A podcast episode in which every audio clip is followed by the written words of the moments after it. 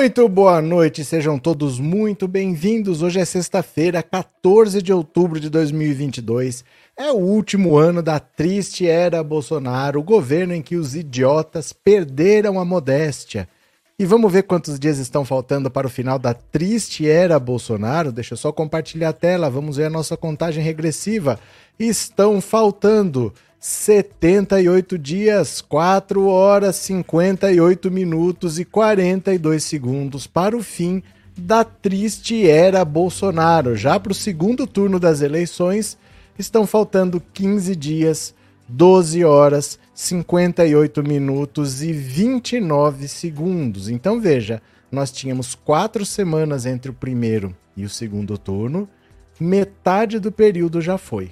Metade do tempo já passou. E o que, que aconteceu nesses, nessas duas semanas em termos de porcentagem, em termos de aprovação, em termos de intenção de votos? Nada. Metade do tempo já passou e Lula continua à frente. Bolsonaro não ganhou um único voto, não conseguiu diminuir a diferença. Saiu pesquisa Datafolha hoje, nós temos resultados e o desespero bateu com força na, no comitê de campanha de Bolsonaro. O Bolsonaro está fazendo apelo para os velhinhos irem votar, levem os seus avós para votar. Ele está desesperado, diz que não sabe de onde que vai tirar voto. A Carla Zambelli postou um áudio da mãe dela, da mãe dela, xingando Alexandre de Moraes. O Pablo Marçal fez uma live ao lado do Bolsonaro, dizendo que agora, para virar o jogo, os influenciadores. Olha, presta atenção. O Pablo Marçal falou que para virar o jogo, os influenciadores vão ter que deixar a reputação de lado para espalhar fake news. O Pablo Marçal falou isso, deixar a reputação de lado. Enquanto isso, o Lula invadiu Recife, transbordou de gente Recife, o Recife antigo explodindo de gente, ao contrário do Bolsonaro ontem, que falou ontem para 100 pessoas um fiasco. Eu nunca vi um comício tão pequeno, nem para vereador de cidade do interior. Tinha 100 pessoas lá, acho que até o Ciro fazia um comício maior do que aquele. Mas o Lula hoje invadiu Recife, a alegria está voltando, a, a confiança é muito grande e o Lula falou com todas as letras. O voto do nordestino nessa eleição é uma questão de honra. Gente, isso vai derrubar o Bolsonaro. O Bolsonaro, com essa história de falar que o nordestino é analfabeto, mas ele gerou um ódio nesse povo que já começou o chororô. Tem vídeo, eu vou mostrar daqui a pouco para vocês, de gente falando: Ô oh, meus irmãos nordestinos, a gente não fala por mal, a gente não tem nada contra vocês, não. Já baixou o desespero, eles já estão vendo que a vaca tá indo pro brejo. Vamos ver com calma aqui. A gente já vai começar a ver as notícias, mas quem chegou aqui pela primeira vez, se inscreva no canal. Se você já é inscrito, deixe seu like, torne-se membro do canal, mande um super chat, um super sticker, tá bom? Para o YouTube ver que a live tá boa e começar a divulgar, tá certo? Posso contar com vocês?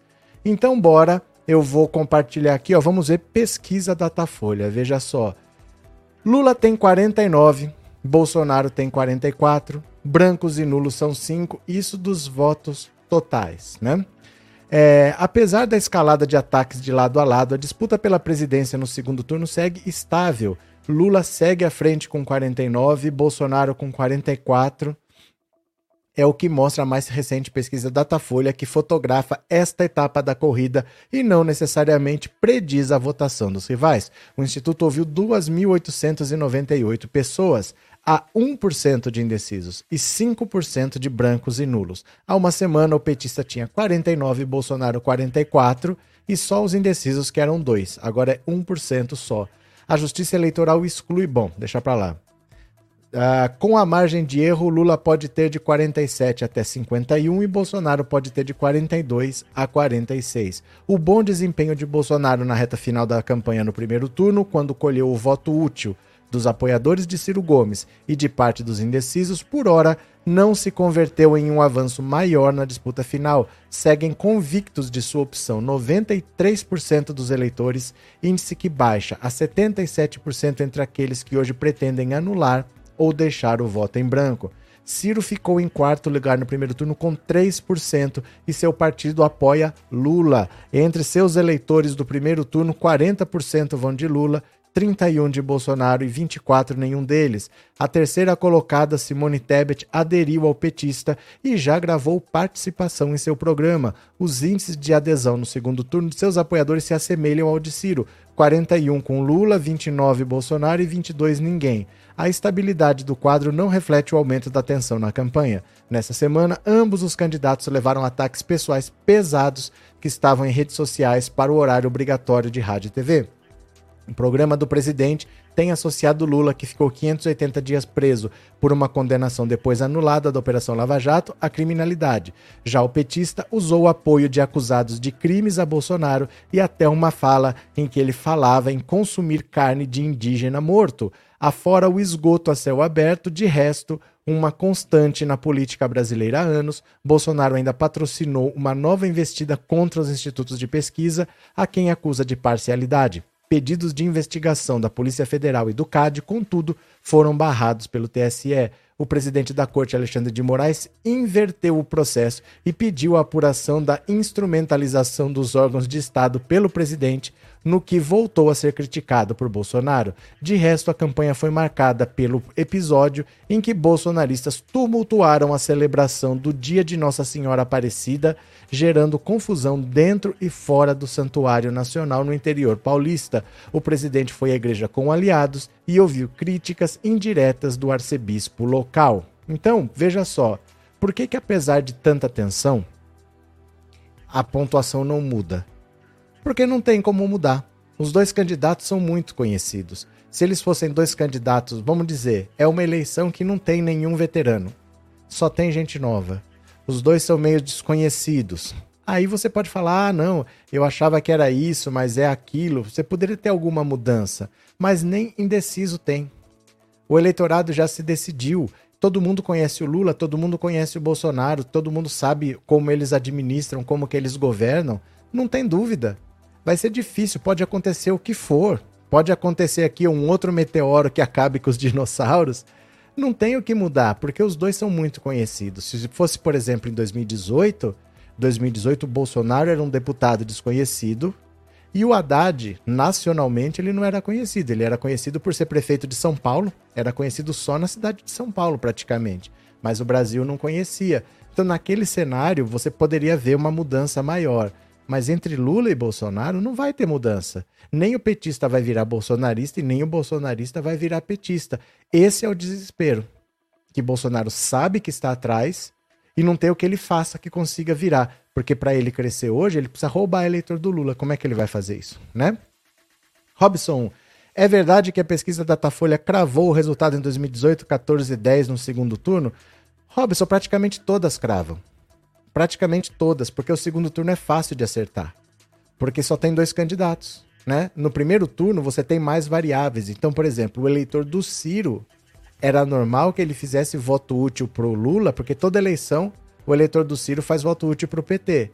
Mas o Ciro mudou de postura, começou a agredir o Lula e esse eleitor fez voto útil pro Bolsonaro. Agora não tem Ciro. Agora não tem Simone Tebet. Agora não tem Padre Kelmon.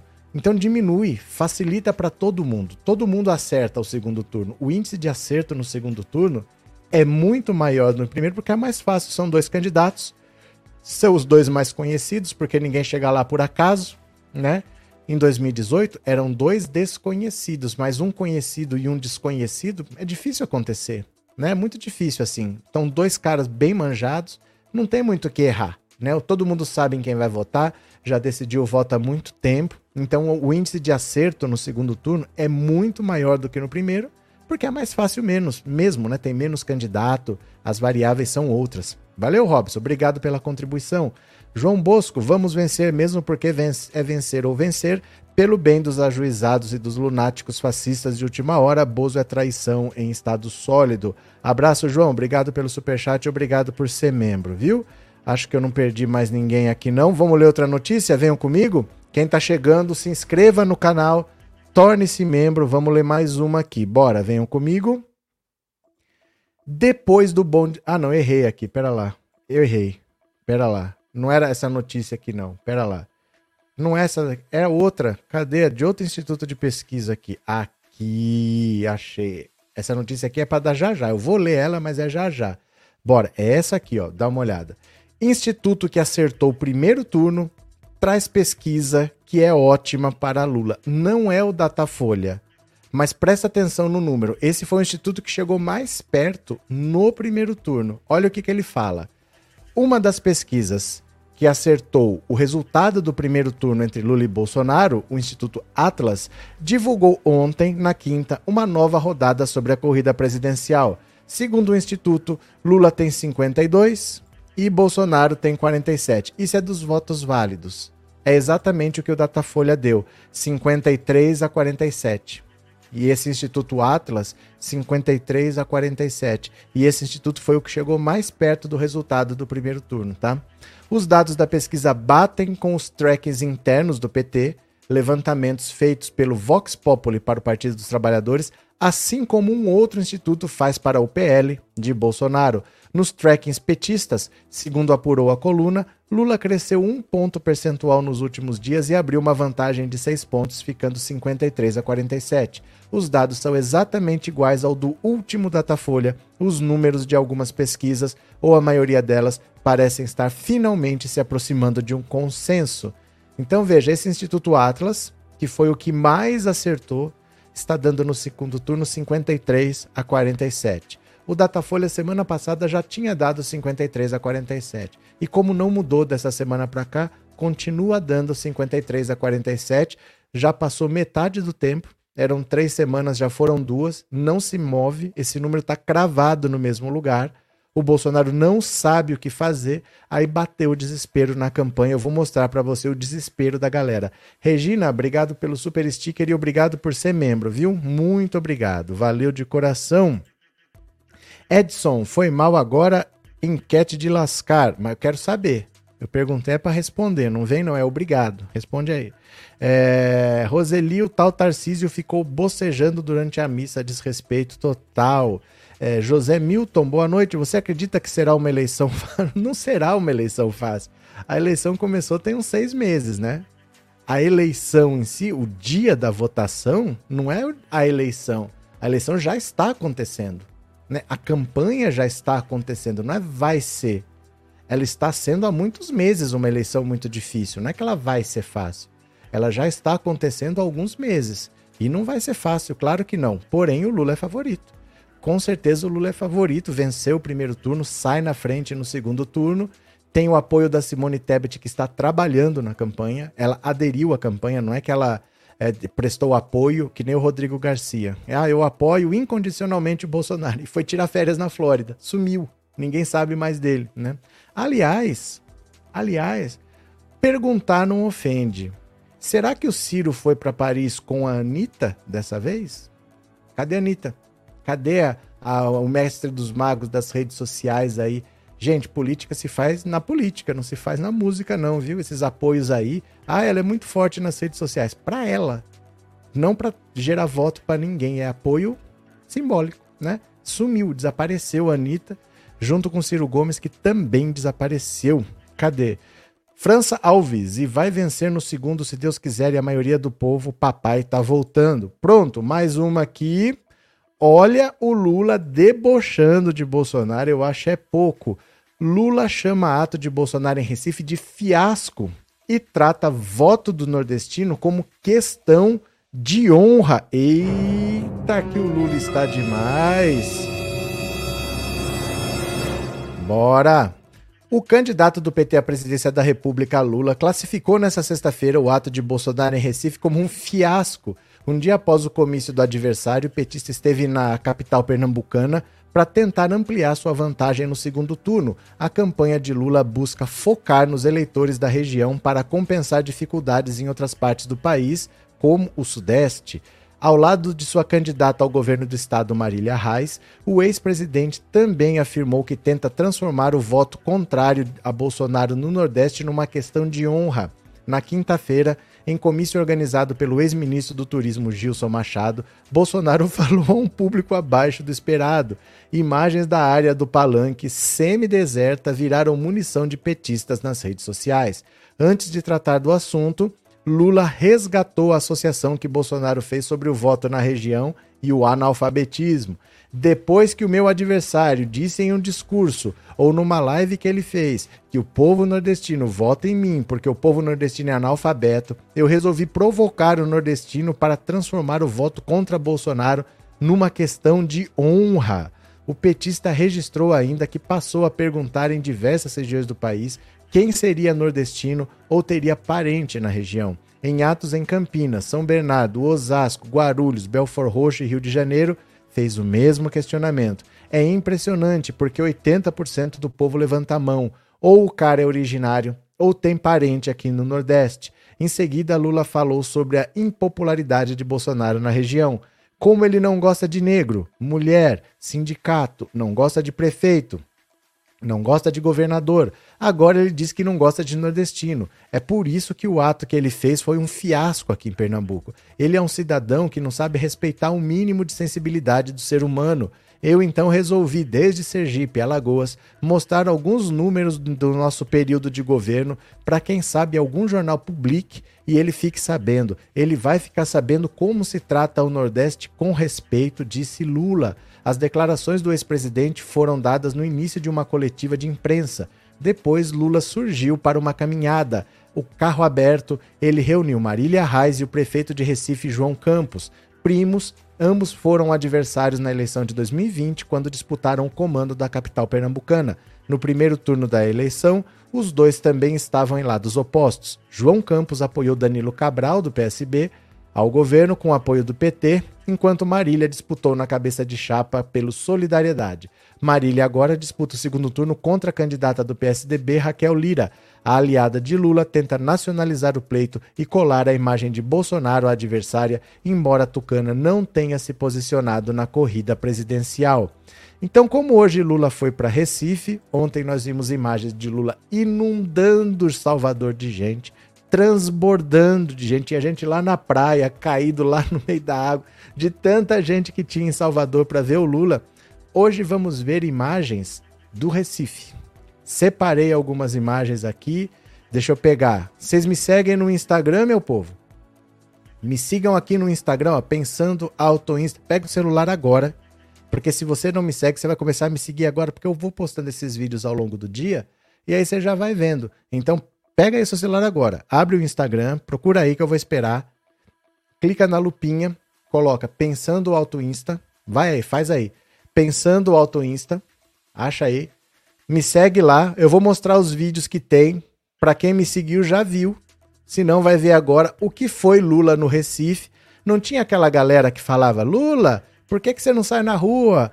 O pessoal parou de falar, porque olha o que aconteceu, aqui está, ó. Pensando Auto Insta. Pensando Auto Insta. Vamos ver o Lula em Salvador, é, no Recife? Olha agora, Lula no Recife, presta atenção.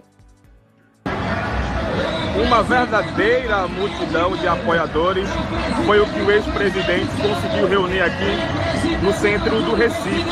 A concentração começou por volta do meio-dia, lá no Parque 13 de Maio. E agora eles seguem aqui pela Ponte Duarte Coelho é, com destino à Praça do Carmo, né, onde vai ser o, o momento ápice, o ápice desse encontro é, do presidente Lula com a candidata ao governo de Pernambuco, Marília Reis, e os seus apoiadores. Essa aqui é a multidão que acompanha o ex-presidente né, neste ato em Pernambuco, um dia após a vinda do atual presidente da República, Jair Bolsonaro, que aconteceu lá em Boa Viagem, é, Dona Sul, da capital pernambucana. Diferente do que se viu lá, né, onde tinha poucos apoiadores do atual mandatário, o petista consegue reunir uma legião aqui de seguidores no Recife. Olha, isso são pessoas a pés numa passeata. Imagina se cada uma dessas pessoas estivesse numa moto e tivesse no máximo numa fila quatro, cinco motos assim. Imagina o tamanho que seria essa fila se essas pessoas a pé estivessem de moto. Vamos ver mais uma aqui, olha.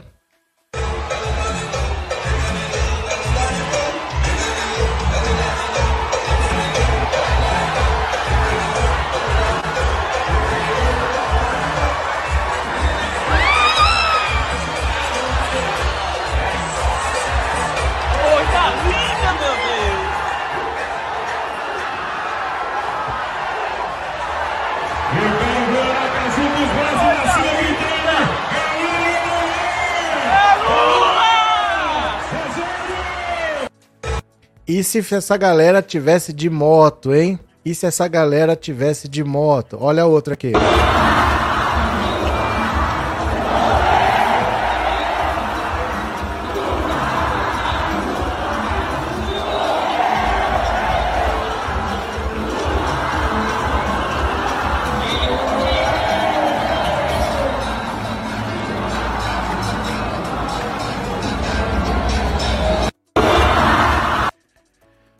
Vai vendo, vai vendo. Agora, isso é dia útil, não é PM na frente, aquele monte de moto que a gente sabe que é da PM, não é o trânsito bloqueado. Isso é um dia útil, pessoas a pé. Olha.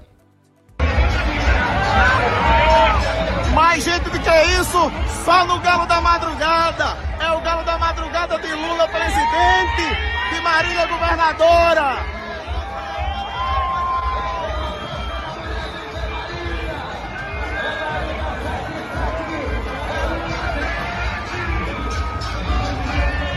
Vamos à vitória! Lula 13, Marília 77! Que tal, hein? Que tal? Então, assim, não é pouca coisa não que está acontecendo no Brasil. Não é pouca coisa.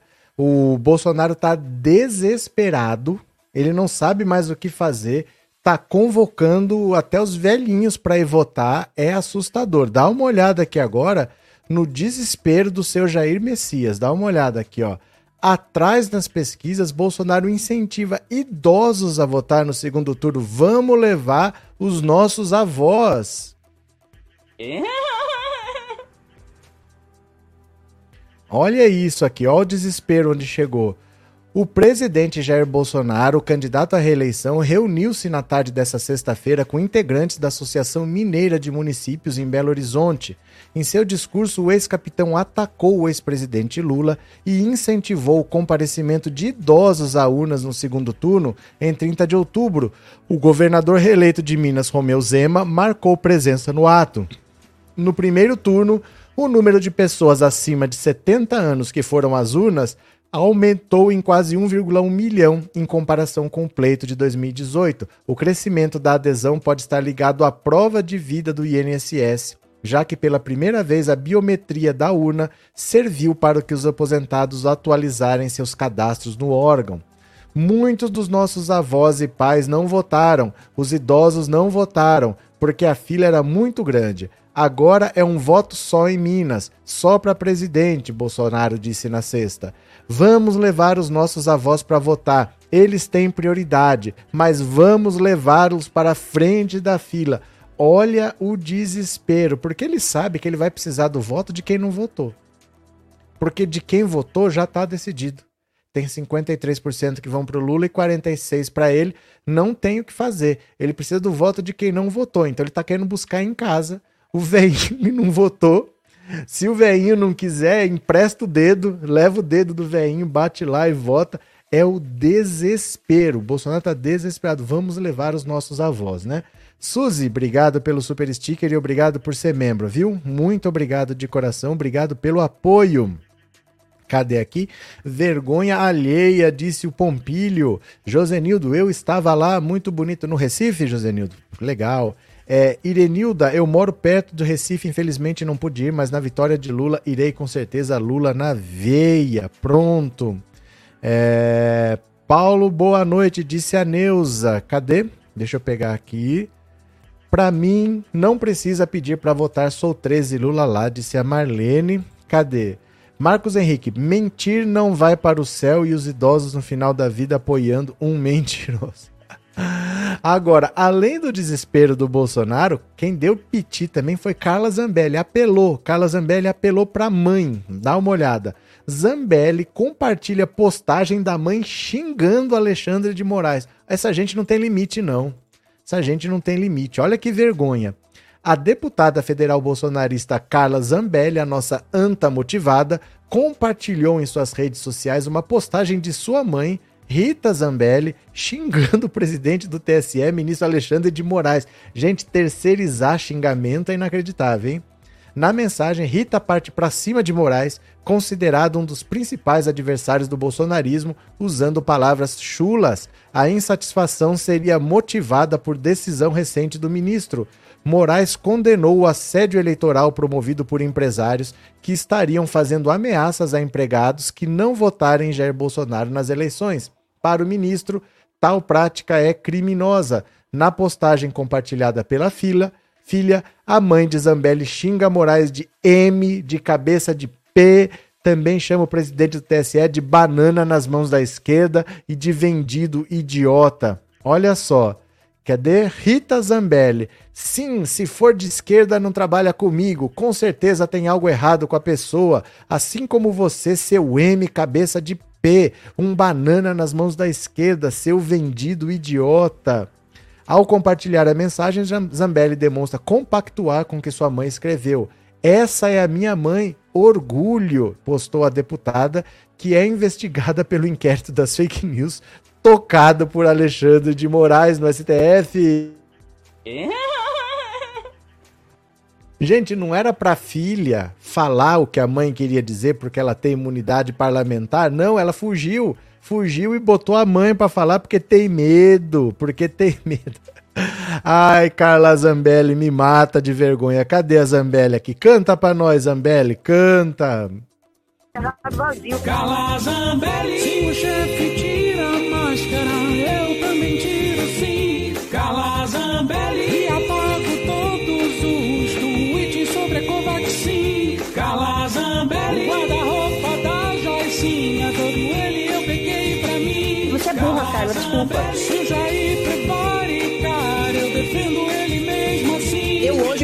fogo pelo Jair. Ai, meu Deus, ela botou a mãe pra xingar. Em vez de ela xingar porque ela tem imunidade parlamentar, ela tem as suas prerrogativas, não. Se tiver que alguém preso, vai minha mãe. Eu não. Olha isso, gente. Ai, que baixaria, gente. Mas é a Carla Zambelli, a nossa anta motivada, né? Cadê? É, Sinister Gates. Que vocabulário da mãe da Zambelli. Por isso ela é assim, né? A, não pode a árvore boa dar maus frutos, nem a árvore má dar bons frutos. A árvore que é má corta-se lança-se no fogo. Cícero, agora eles querem os votos dos velhinhos. Agora, né? Paulo Gonçalves, professor, não tem jeito ter a cassação da tal Carla Zampelli? Tem se você comprovar um crime. Você tem que fazer a denúncia, você tem que ter prova, você tem que provocar um crime. Tem inquérito lá no STF, mas o inquérito é sigiloso, a gente não sabe o que tem lá.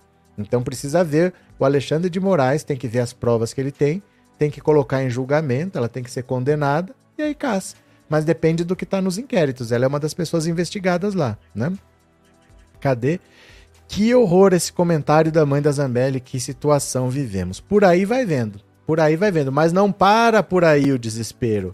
Não para por aí o desespero. Olha o que o Pablo Marçal falou, que é outro também. Vocês sabem quem é Pablo Marçal, né? Olha aqui, ó. Ajudar Bolsonaro a se reeleger exige deixar a reputação de lado. O Pablo Marçal falou que agora tem que deixar a reputação de lado para espalhar fake news. Deixa eu mostrar aqui, ó. Admito estar por fora de muitas coisas, e foi por isso que consultei dicionários para saber exatamente o que significa coach. Antigamente, expressões em outras línguas não podiam ser usadas na redação de notícias. Se fossem, era obrigatória a abertura de um espaço para explicá-las. Nem todo mundo é poliglota. Coach é o profissional que ajuda uma pessoa, por meio de orientação, conselhos e treinamentos, a atingir um objetivo pessoal ou profissional. O empresário paulista Pablo Marçal é um coach. Em live, vamos explicar? Transmissão ao vivo de áudio e vídeo na internet ele fez um pedido aos milhares de influenciadores digitais convidados a socorrer Bolsonaro a 16 dias do fim das eleições. Bolsonaro estava ao seu lado. A reunião era para ter sido fechada, mas uma parte dela vazou. Marçal começou sua fala dizendo: As pessoas vão bater em todos que se levantarem para defender o presidente. Vai ser um por um. Vão revirar a vida de todo mundo. Em seguida, advertiu os influenciadores, gente de quase todos os estados do país com grande, média e pequena audiência e disposta a beneficiar-se no futuro da gratidão de Bolsonaro. Não é melhor nesses próximos 15 dias todo mundo suspender a própria reputação para defender essa nação? E você vai colocar a sua reputação um pouquinho de lado. Pôr a reputação de lado para quê? Segundo Marçal, para desfazer um montão de mentiras que tem por aí. E é preciso pôr a reputação um pouquinho de lado só para desfazer mentiras? A verdade é a melhor arma para combater mentiras. Se você se vale dela, pode manter intacta sua reputação. Marçal não disse porque seria preciso pôr a reputação um pouquinho de lado. Ou talvez tenha dito, mas não vazou. A deputada federal Ken, a anta motivada Carla Zambelli, assistiu à conversa. Não só ela, os deputados federais Eduardo Bolsonaro e o vereador Mirim de Belo Horizonte, Nicolas Ferreira, e o ex-secretário de comunicação do governo, Fábio Weingarten, todos especialistas no assunto.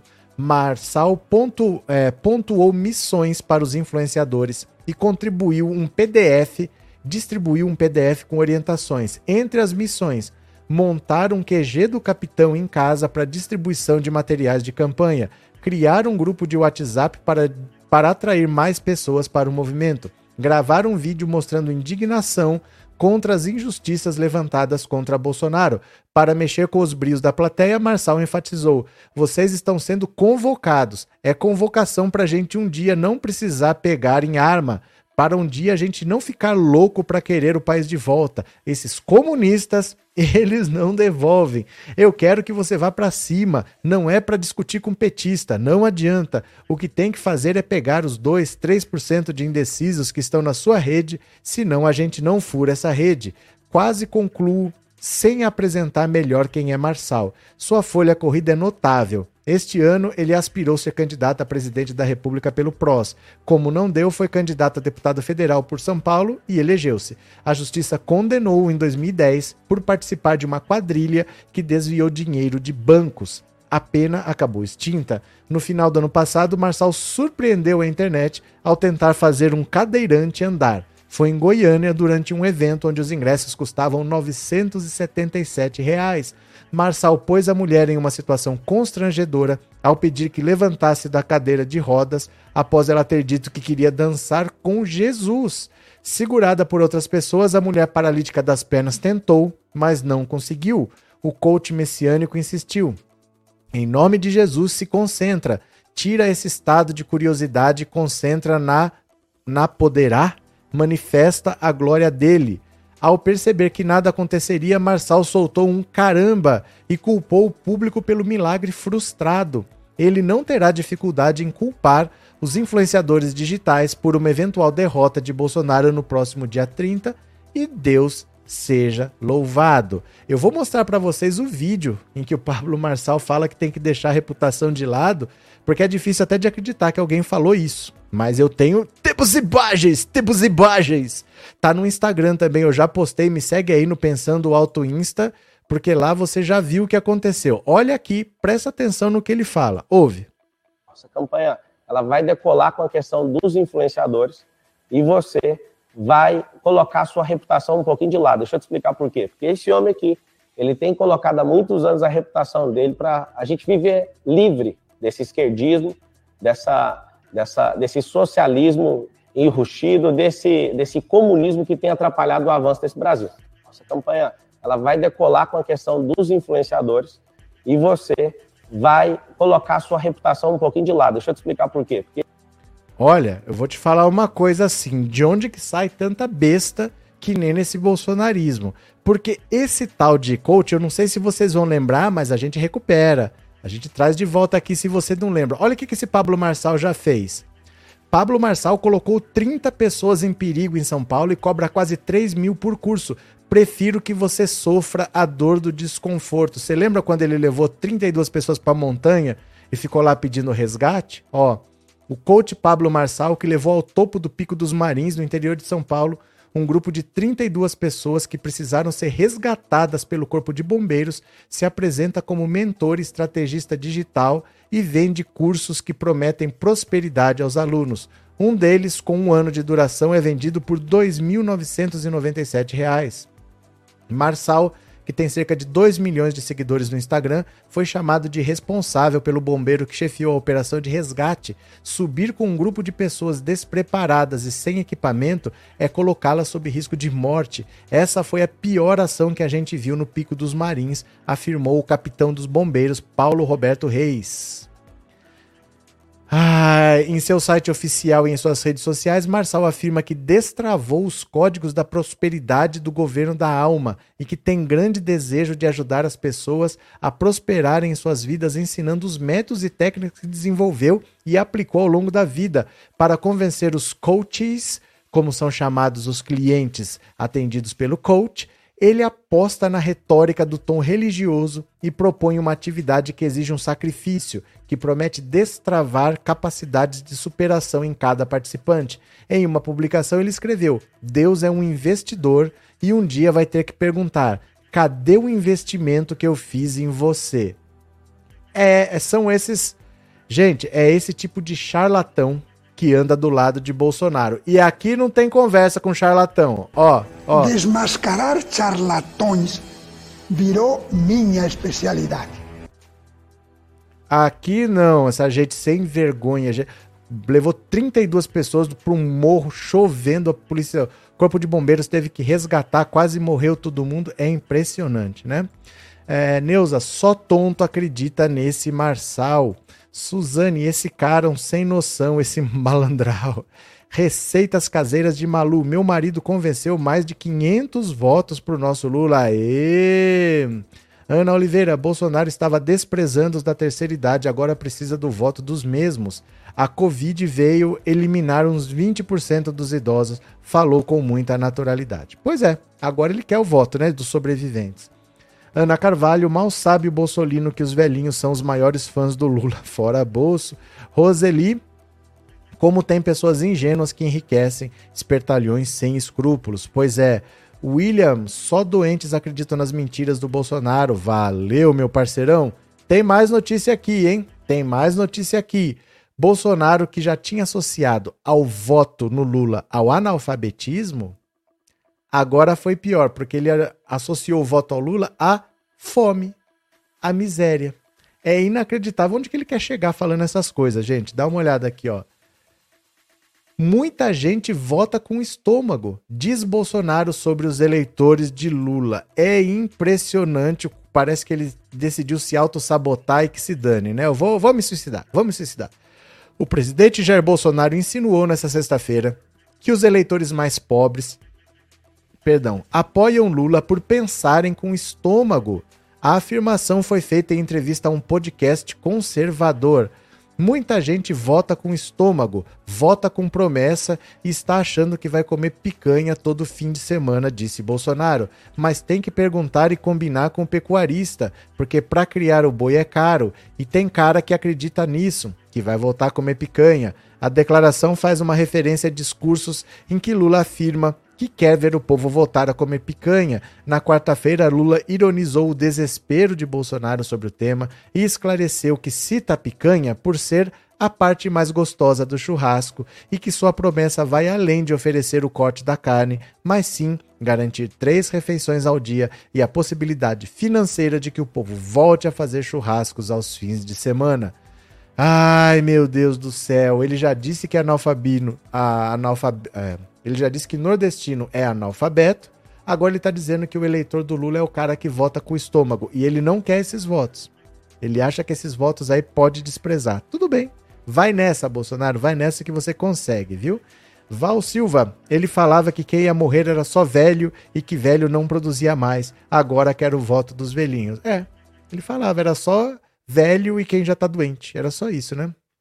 Marlene, lógico que esse cara não tem escrúpulo, com Bozo só tem mau caráter fora. Cadê? É, Márcia adora essas falas, o mal se destruindo por si só. É, Nessi, esses três aí, Deus me livre. Não, tem que escolher, é uma ordem. Suzane, ele e o Collor ao cubo. O quê? Ele e o Collor ao cubo. É, ele é, ele é o Collor ao cubo, entendi. Robson, povo cansou de comer ovo. Vânia, não quero responder essa enquete porque nenhum serve, mas não é o que eu não perguntei o que serve para você. Você é obrigado a assistir uma palestra. Tem que escolher, escolhe lá, vai lá, escolhe Unidunité, escolhe aí. Ai, ai, Carlinhos com estômago e título de burro, verdade. Márcia Chachá, boa noite, essa música é a minha preferida, me emociona profundamente. Deixa eu mostrar o desespero que tá batendo agora nos eleitores do Bolsonaro. Já começou o chororô nas redes sociais, gente. Você tá me seguindo no Instagram? Gente, pega esse celular aí agora. Abre o Instagram. Vai lá agora. Abre o Instagram.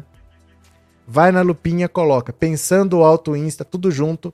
Vai aparecer minha careta para você e segue. Porque agora a gente vai dar um pouco de risada. Olha o desespero dos bolsonaristas. Já estão chorando, gente. Já estão chorando. Eu acho é pouco. Presta atenção se isso é ou não é desespero. Vê isso aqui, ó. Ó, presta atenção. Pessoal, eu tô preocupado, muito preocupado com a minha família. Tô preocupado com o futuro dos meus filhos. Entendeu? Eu tô vendo aí que a gente tá muito perto da vaca ir pro brejo. Uhul. Nós não estamos tendo muito apoio aí dos nordestinos sendo que eles são nossos irmãos, entendeu? Meu não.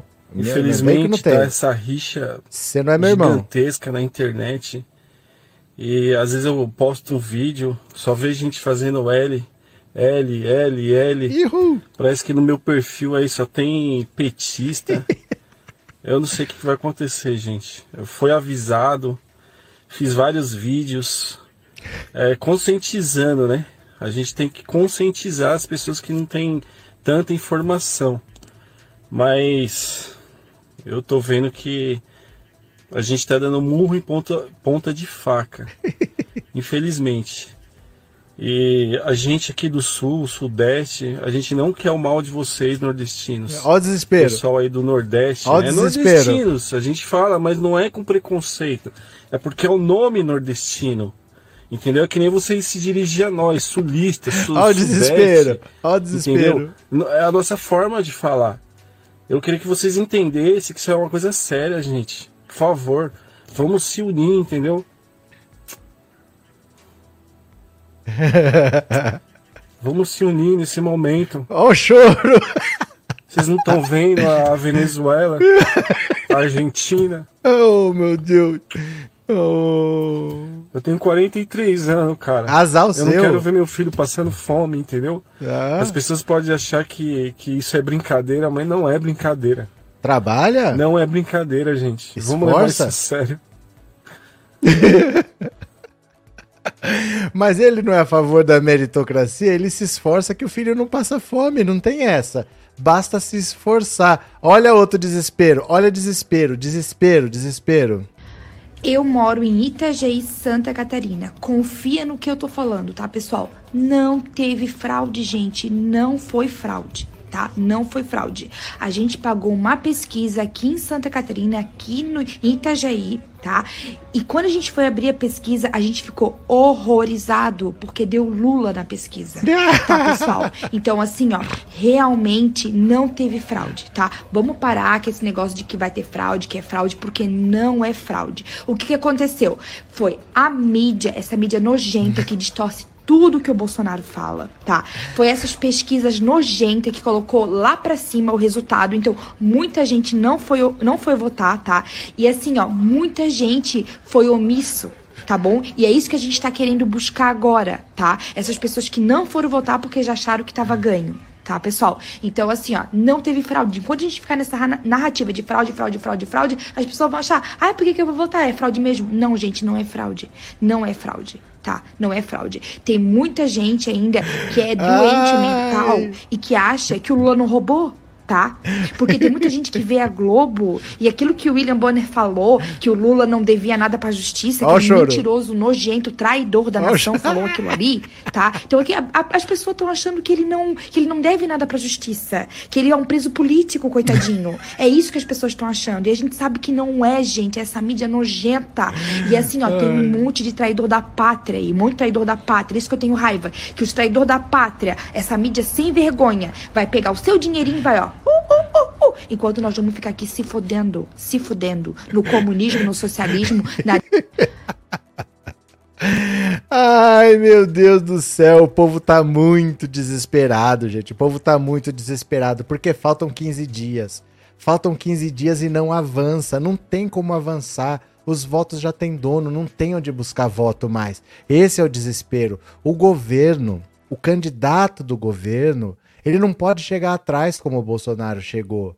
Porque o candidato do governo é aquilo. Você tem um candidato que é o governo e os outros são candidatos de oposição. Esses aqui todos, quem vota neles quer mudança.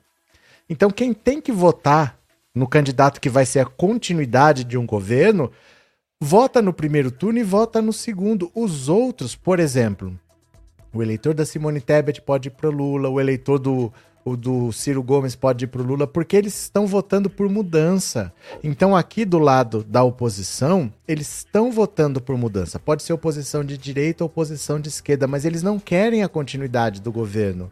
O governo, quem votou no primeiro turno, quer que continue. Todos os outros eleitores que votaram nos outros candidatos não querem que esse governo continue.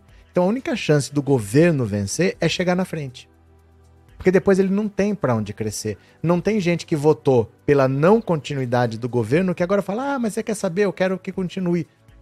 Já era. Quando ele chega em segundo, é praticamente impossível ele ter uma virada, porque as pessoas já disseram que não querem a continuidade desse governo. Esse é que é o problema.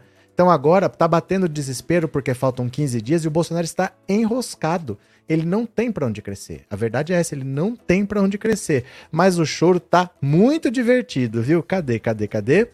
Vamos lá, gente, contribuam com o canal, viu? Porque eu sou um canal que não lê só mensagem paga, não lê só super chat, não lê só super sticker, não lê só mensagem de membro, não faço nada exclusivo para membro, mas vocês não contribuem o YouTube não divulga a live.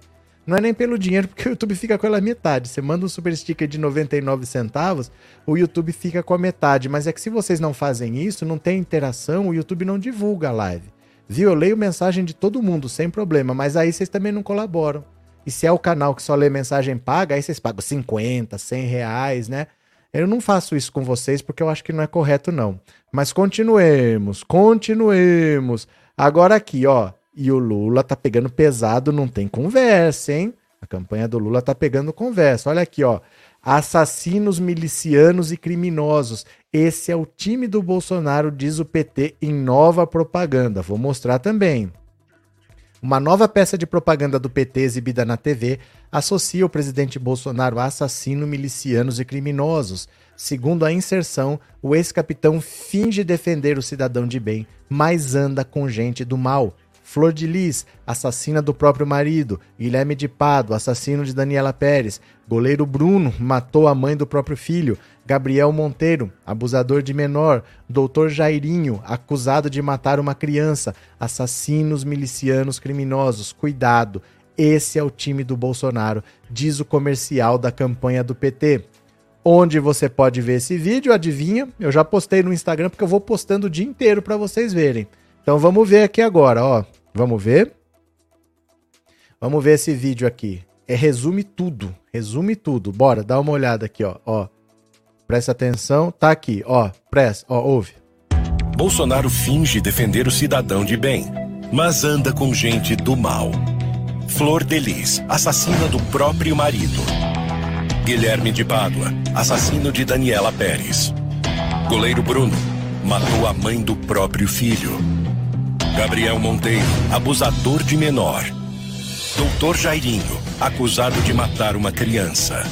Assassinos, milicianos, criminosos. Cuidado, esse é o time Bolsonaro. De novo, de Bolsonaro novo. finge defender o cidadão de bem, mas anda com gente do mal. Flor Delis, assassina do próprio marido. Guilherme de Pádua, assassino de Daniela Pérez. Goleiro Bruno, matou a mãe do próprio filho. Gabriel Monteiro, abusador de menor. Doutor Jairinho, acusado de matar uma criança.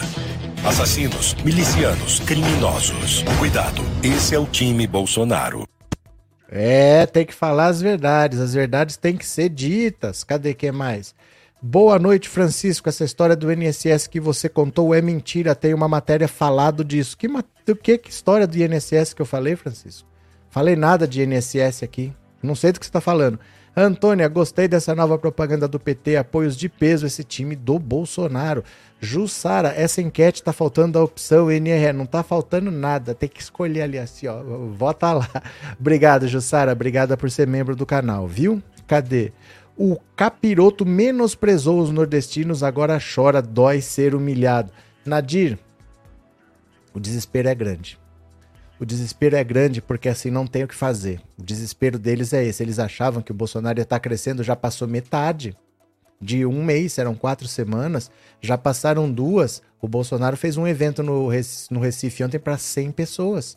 O Lula transbordou de gente em Salvador, transbordou de gente hoje no Recife e virou questão de honra mesmo. Eu me arrisco a dizer que o Bolsonaro vai conseguir dois fatos inéditos. O primeiro, que é o primeiro candidato do governo que não consegue se reeleger. O Lula tentou se reeleger, a Dilma tentou se reeleger, o Fernando Henrique tentou se reeleger. O Bolsonaro, além de não se reeleger, ele ainda vai conseguir a proeza de no segundo turno ter menos votos que no primeiro. Anota aí. Porque a revolta do nordestino não é o cara que mora no Nordeste. Tem nordestino que mora em São Paulo, no Rio, em Minas, é, no Rio Grande do Sul, no Mato Grosso, no Brasil inteiro tem nordestino. Esse pessoal tá revoltado com razão. Eles estão vendo que não pode dar poder para bolsonarista, porque eles é que vão ser a, a linha de frente que vai ser vítima. Eles é que vão ser os atacados. Então a coisa tá feia realmente, eles estão desesperados e eu acho é pouco. É, Maria José ajuda para esse excelente canal. Obrigado, Maria José. Obrigado pela generosidade, obrigado pelo apoio, viu? Muito obrigado de coração, valeu mesmo, muito obrigado. É, Pedro Guido, o mal atrai o mal, o time Bolsonaro, né? É, Erisvaldo tem que esfregar a verdade na cara desses milicianos. Pronto. Jussara, a menos pior é a Nise, voz baixa e mansa dá para dormir. Seus vídeos são ótimos. Posta o link no zap. Perfeito. Obrigado, Jussara. Se você quiser postar o vídeo em si, não quiser postar só o link, eu mando no canal do Telegram. Ó, opa aqui. Pensando Alto Telegram. Eu mando para vocês que é para distribuir mesmo. É só você entrar no canal do Telegram. Se você tem Telegram, se não tiver, você instala. Aí você pesquisa, pensando o Alto Telegram. O vídeo tá lá de mão beijada para vocês, tá? Para distribuir. Sandra, obrigado pelo super sticker e obrigado pelo apoio, viu?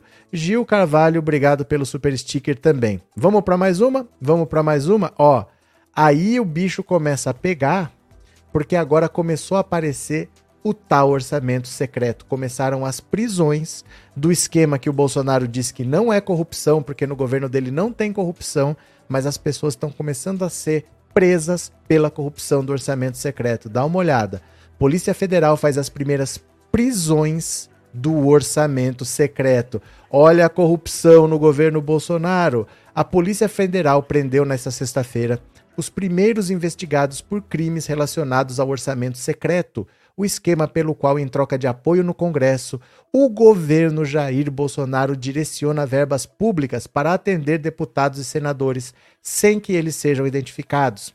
Os dois presos, os irmãos Roberto e Renato Rodrigues de Lima, são suspeitos de atuar em uma ampla rede criminosa envolvendo o SUS em municípios do Maranhão, como revelou a investigação da Piauí, da revista Piauí, na reportagem Farra Ilimitada, o esquema funcionava da seguinte forma: as prefeituras registravam atendimentos médicos e consultas que nunca existiram e enchiam o cofre com o dinheiro vindo das emendas parlamentares do orçamento secreto. Vocês estão ouvindo isso? É uma nota fria que é emitida dizendo que foi feito não sei quantos atendimentos disso, quantos atendimentos daquilo e como é um município que demanda muitos atendimentos, um deputado manda dinheiro do orçamento secreto para lá. Ah, olha, é porque lá tem muito atendimento, mas não tem. Não tem. Quem já tinha denunciado isso era a Simone Tebet. Deixa eu mostrar aqui, ó, também tá no Instagram. Ela falou isso quando ela foi a um podcast. Eu postei recentemente, deixa eu achar ela aqui. Ela vai explicar e a gente continua lendo a matéria para vocês entenderem basicamente do que se trata. Quer ver? Rapidinho, tá aqui no Instagram. Deixa eu só achar onde é que tá aqui a Simone Tebet. Aqui. Pronto, achei. Então tá aqui no Instagram. É bom porque fica um arquivo, né? Ó, fica um arquivo. Deixa eu compartilhar aqui. De postagens de interesse. Olha só aqui, ó. Ó, veja o que, que ela falou sobre o tal do orçamento secreto. É esse vídeo mesmo, né? É, dá uma olhada, olha o relator, ele vai sozinho comandar 19 bi para o executivo. Esse dinheiro vai, mas ele vai sem rubrica sem autoria. Parece secreto. Ele é secreto, porque eu não sei. Podemos estar diante do maior esquema de corrupção do planeta Terra. Exemplo, numa cidade do interiorzinho do Maranhão, fez Ó, mais exames ó, de HIV que ó. toda a cidade de São Paulo, 12 milhões de habitantes. Tem uma cidade que diz que extraiu, num único ano, 540 mil dentes. Pequenininha. Significa ter tirado 14 dentes de cada boca de cada cidadão da cidade, inclusive do bebê recém-nascido que não tem dente. Então eu posso estar falando de uma nota fria, onde eu falo, olha, eu fiz tal coisa, me paga. Então não falando daquela coisa de levar 10%, não. Tô falando de nota inteira. Pode ter o dinheiro ter saído de Brasília, chegado lá, ido pro bolso de alguém. Não tem sentido as menores cidadezinhas do Maranhão receberem os maiores recursos desse orçamento. E aí você vai puxar a fila, é porque que ele é secreto, eu não sei de onde saiu, quem foi o autor, quem tem a digital, quem tem a rubrica, e eu não consigo controlar. O Ela tá falando exatamente dessa notícia que a gente está lendo, da corrupção no Maranhão, do orçamento secreto. Eu vou pôr de novo e a gente volta para a matéria. Presta atenção. O relator, ele vai sozinho comandar 19 bi pro executivo. Esse dinheiro vai, mas ele vai sem rubrica, sem autoria. Parece secreto. Ele é secreto, porque eu não sei. Podemos estar diante do maior esquema de corrupção do planeta Terra. Exemplo, numa cidade do interiorzinho do Maranhão, fez mais exames de HIV que toda a cidade de São Paulo, 12 milhões de habitantes. Tem uma cidade que diz que extraiu, num único ano, 540 mil dentes. Pequenininha. Significa ter tirado 14 dentes de cada boca de cada cidadão da cidade, inclusive do bebê recém-nascido que não tem dente. Então eu posso estar falando de uma nota fria, onde eu falo, olha, eu fiz tal coisa, me paga. Então não tô falando daquela coisa de levar 10%, não. Eu tô falando de nota inteira. Pode ter o dinheiro ter saído de Brasília, chegado lá, ido pro bolso de alguém. Não tem sentido as menores cidadezinhas do Maranhão receberem os maiores recursos desse orçamento. E aí você vai puxar a fila, é porque que ele é secreto, eu não sei de onde saiu, quem foi o autor, quem tem a digital, quem tem a rubrica, e eu não consigo controlar. O Então era disso que ela estava falando quando ela deu essa entrevista e hoje foram as primeiras prisões desse esquema de corrupção no Maranhão de orçamento secreto do governo Bolsonaro que não tem é, corrupção. Volta para a matéria. A operação da Polícia Federal, autorizada pela Justiça Federal do Maranhão, mira as fraudes no SUS e contratos irregulares da Secretaria Municipal de Saúde de Igarapé Grande. Só nessa cidade de cerca de 12 mil habitantes, o esquema teria servido para desviar pelo menos 7 milhões de reais originados do orçamento secreto. A secretária de Saúde de Igarapé Grande, Raquel Inácia Evangelista, foi afastada do cargo e é alvo de busca e apreensão junto com o antecessor no cargo Domingos Vinícius de Araújo Santos. Igarapé Grande tem como prefeito Erlânio Xavier, presidente da Federação dos Municípios do Estado do Maranhão e aliado do senador Everton Rocha, ambos do PDT. O nome da operação é quebra-ossos, referência a um dos tipos de exame fantasmas registrados pela Prefeitura de Igarapé Grande, as radiografias de dedo da mão. No ano de 2020, o município disse que fez 12.700 é, 12.700 exames desse tipo, o quarto maior número entre todas as cidades do Brasil, ficando atrás apenas de São Paulo, Porto Alegre e Belo Horizonte. Olha só, esse tipo de exame tem onde que mais teve? São Paulo, depois Porto Alegre, depois Belo Horizonte, depois Igarapé Grande, de 12 mil habitantes. Nas planilhas oficiais do Congresso, Roberto Rodrigues de Lima aparece como solicitante de 69 milhões de reais em emendas do relator geral do orçamento para o município do Maranhão só neste ano. Sem mandato, ele é um dos usuários externos que passaram a assumir solicitações de emendas do orçamento secreto após o Congresso resolver descumprir a decisão do Supremo que determinou ampla publicidade às indicações. Deputados e senadores que não querem aparecer se escondem por trás de usuários externos que funcionam como laranjas, ou seja, a solicitação é feita por esse usuário secreto, mas o nome do parlamentar continua em segredo. Então, esses caras que receberam, eles receberam de alguém. Eu não sei quem é esse alguém porque o orçamento é secreto. Um trecho da decisão do juiz federal substituto Delmar de, Ascensão Arouche Júnior qualifica como famigerado o orçamento secreto.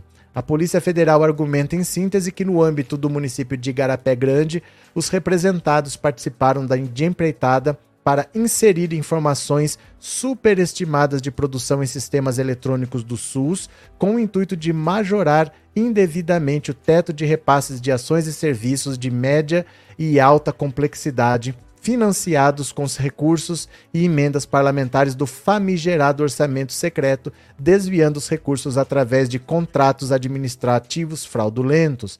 A investigação sobre Roberto e Renato Rodrigues Lima, que são irmãos, é fundada na suspeita de que eles atuaram para fraudar o SUS e aumentar os valores que os municípios podem receber. Eles controlam a empresa RR de Lima, que tem contratos com várias cidades maranhenses, onde também foram inseridos dados superestimados de atendimentos, segundo a Polícia Federal. No caso de Igarapé Grande, Roberto Lima solicitou no sistema de indicação orçamentária do Congresso e obteve a aprovação do relator geral do orçamento, Hugo Leal, para um repasse de 9,2 milhões de reais na área de saúde. Desse total, ao menos 4,4 já caíram nos cofres do município.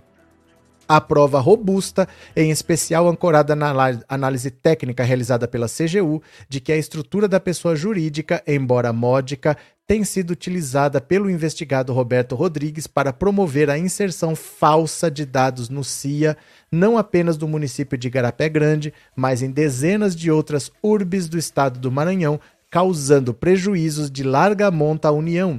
A PF suspeita que contratos assinados pela Secretaria de Saúde de Garapé Grande com as empresas entre 2019 e 2021 estão repletos de irregularidades que favorecem diretamente a pessoas jurídicas contratadas, indicativos de crimes licitatórios. As empresas alvo da operação são a Dimensão Distribuidora de Medicamentos, a Ômega Distribuidora de Medicamentos e a Central de Laudos e Serviços Limitada. A Polícia Federal observou que os suspeitos adotam mecanismos para burlar a atuação dos sistemas de controle fiscal e financeiro e que os relatórios da Secretaria da Fazenda e Inteligência Financeira apontam é, indícios razoáveis e malversação de verbas públicas. Daí a necessidade também de quebra de sigilo fiscal e bancário dos investigados, autorizada pela Justiça. Olha o governo Bolsonaro que não tem corrupção. Olha o governo Bolsonaro que não tem corrupção. Já teve as primeiras prisões de pessoas que estavam roubando desse orçamento secreto que tem que acabar que o Lula já falou que tem que acabar. E é por isso que o governo, que o Centrão está indo com tanta raiva, com tanta virulência para cima do Lula, porque ele sabe que com o Lula não vai ter essa moleza. O Bolsonaro precisa comprar o Congresso para não sofrer impeachment. Então, por causa desse apoio comprado, ele deixa a chave do cofre na mão do Centrão e tá virando essa corrupção que dentro do governo Bolsonaro, o governo Bolsonaro nem acabou e já começaram a acontecer as primeiras prisões. Eu acho é pouco. Sérgio, obrigado pelo superchat, obrigado por ser membro, viu? Obrigado pelo apoio, parceiro, muito obrigado. Andréa Queiroz, obrigado pelo super sticker também. Michele, Lira é o que cuida do orçamento secreto. Vai vendo. Aristides, o roubo tá correndo solto. Del, o gado tá louco hoje. Só vai piorar até o dia da eleição, viu? Renato, o Bolsonaro disse que no Nordeste tinha uma coisa boa que era o presídio bom mesmo. Já começou a colocar os amiguinhos dele lá. Cadê? É, Valdinar, verdade, o Nordeste é muito grande e eles estão muito revoltados. Marcos Henrique, e por isso a farra do ouro dos pastores, né? É, Lívia, todos desdentados e com os ossos fraturados. Acontece, gente, acontece. É, é briga de bar. Só pode ser, né? Todo mundo entra numa briga de bar, fratura os dedos, os dentes, acontece isso daí. É, cadê? Gabriel, e o Léo Índio Mineiro do Eduardo Bananinha sofreu mais exposed? Não tenho a menor ideia. Não sei. Olá, seu lindo, disse Arlette. Love is in the air. Elizabeth, que pena que cheia. Como é que é? Boa noite, pena que cheia. Pena que cheguei só agora, deve ser, né, Elizabeth? Pena que cheguei só agora. Valeu. Guia Martins, obrigado pelo super sticker e obrigado por ser membro, viu? Muito obrigado. Gente, a Polícia Federal tá indo para cima, tá começando a prender os bolsonaristas, tá começando a ir atrás do orçamento secreto e dá uma olhada aqui, ó. Prisões dão força para o STF enterrar orçamento secreto após a eleição. Por que após a eleição? Por que após a eleição? As prisões de dois suspeitos de corrupção nesta sexta-feira dão força para que o Supremo enterre de vez o orçamento secreto e o esquema de Jair Bolsonaro para compra de apoio político. Os dois suspeitos teriam inserido dados falsos no SUS para aumentar repasses federais destinados aos municípios do Maranhão e desviar a verba. No STF, cresce o sentimento entre os ministros para que a corte vete o orçamento secreto após o segundo turno da eleição presidencial. A relatoria do processo que envolve o tema está a cargo de Rosa Weber, que assumiu a presidência do Supremo em setembro deste ano. Eu quero só ver o que vai acontecer porque começaram as prisões. Agora o bicho pega porque começaram as prisões, né? É, Márcio, bem que a Simone Tebet disse do roubo maior do mundo. É porque ela é senadora. Então ela estava investigando isso. Faz parte da função do Senado. Ela é senadora, ela tem informações, ela não está falando por falar, né? Senadora da República. É, Tânia, deve ser briga de bar mesmo. O Mourão disse que tem gente que bebe demais. É, dizem, dizem que tem, né? Valdinar, na minha cidade do Nordeste, o prefeito está sofrendo para pagar, pois Bolsonaro cortou verba da educação e assistência social, tá lascando tudo. Bolsonaro não cuida das pessoas. Mais quatro anos? Vai ser mais quatro anos disso daí, a gente bem sabe, né? Cadê que mais? Vilma da Silva Tomelin. Pronto. Cadê? Marcos, muita gente passando necessidades corruptas, fazendo a farra aí nesse governo. Esse governo está explodindo de corrupção. Agora veja aqui, ó. Olha o que disse Janones, André Janones, dá uma olhada aqui, ó. Do jeito que está, você rebaixa o nível ou perde a eleição, diz Janones. É do jeito que o bolsonarismo é, não dá para você falar: "Ah, não, essa arma eu não vou usar". Você tem que abater o seu adversário, porque se deixar, qualquer arma ele usa, né? O deputado federal André Janones, que se destaca como um dos principais cabos eleitorais do petista nas redes, terá uma agenda com Lula e comunicadores na próxima semana para potencializar a campanha nas redes. O evento será virtual e seguirá os moldes da ação que foi realizada na reta final do primeiro turno, que reuniu mais de 8 mil participantes. O parlamentar vai passar orientações e técnicas sobre como rebater fake news na reta final da campanha. Vou passar estratégias e sugestões de como rebater e reagir às fake news que escalaram no segundo turno da campanha e passar meu conhecimento sobre a lógica do algoritmo das redes, disse Janones. O deputado nega que esteja divulgando fake news como os bolsonaristas acusam.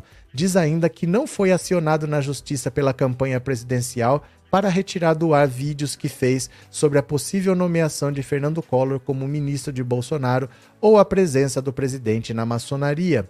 Falei ontem com meu advogado e há um mês não sou acionado na justiça. É estranho os bolsonaristas questionarem por que o Tribunal Superior Eleitoral não age, sendo que eles não acionaram a corte. Para mim, esse é mais um plano para enfraquecer a democracia. Janones diz que, em suas divulgações, toma cuidados para fazer suposições do que pode ocorrer e que não mente. O parlamentar falou ainda sobre a elevação de ataques das duas campanhas, especialmente nas redes do jeito que está, você rebaixa o nível ou perde a eleição. A gente precisa vencer a eleição primeiro e depois rediscutir o papel das redes sociais para as próximas eleições. Eu mesmo quero capitanear um projeto nesse sentido. Entre as orientações que o deputado vai apresentar está a de não usar as redes sociais para desmentir notícias falsas. Ele defende que isso seja feito nos programas de TV e no corpo a corpo com o eleitor. Para Janones, a melhor estratégia é criar novas pautas nas redes sociais para que elas se sobreponham às fake news. Janones também argumenta que é preciso ter uma comunicação individualizada para cada rede social. Isso aqui, ó. Isso aqui é o que eu falo para vocês. Eu acho que se vocês estão aqui há algum tempo, vocês já cansaram de ouvir isso. Eu falo para vocês às vezes a direita joga uma casca de banana lá do outro lado da rua.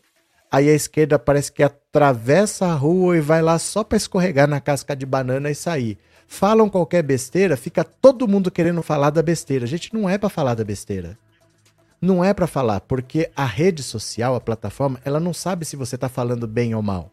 Ela só sabe que você está falando. E quando um assunto é muito comentado, ela impulsiona. Ela coloca para frente.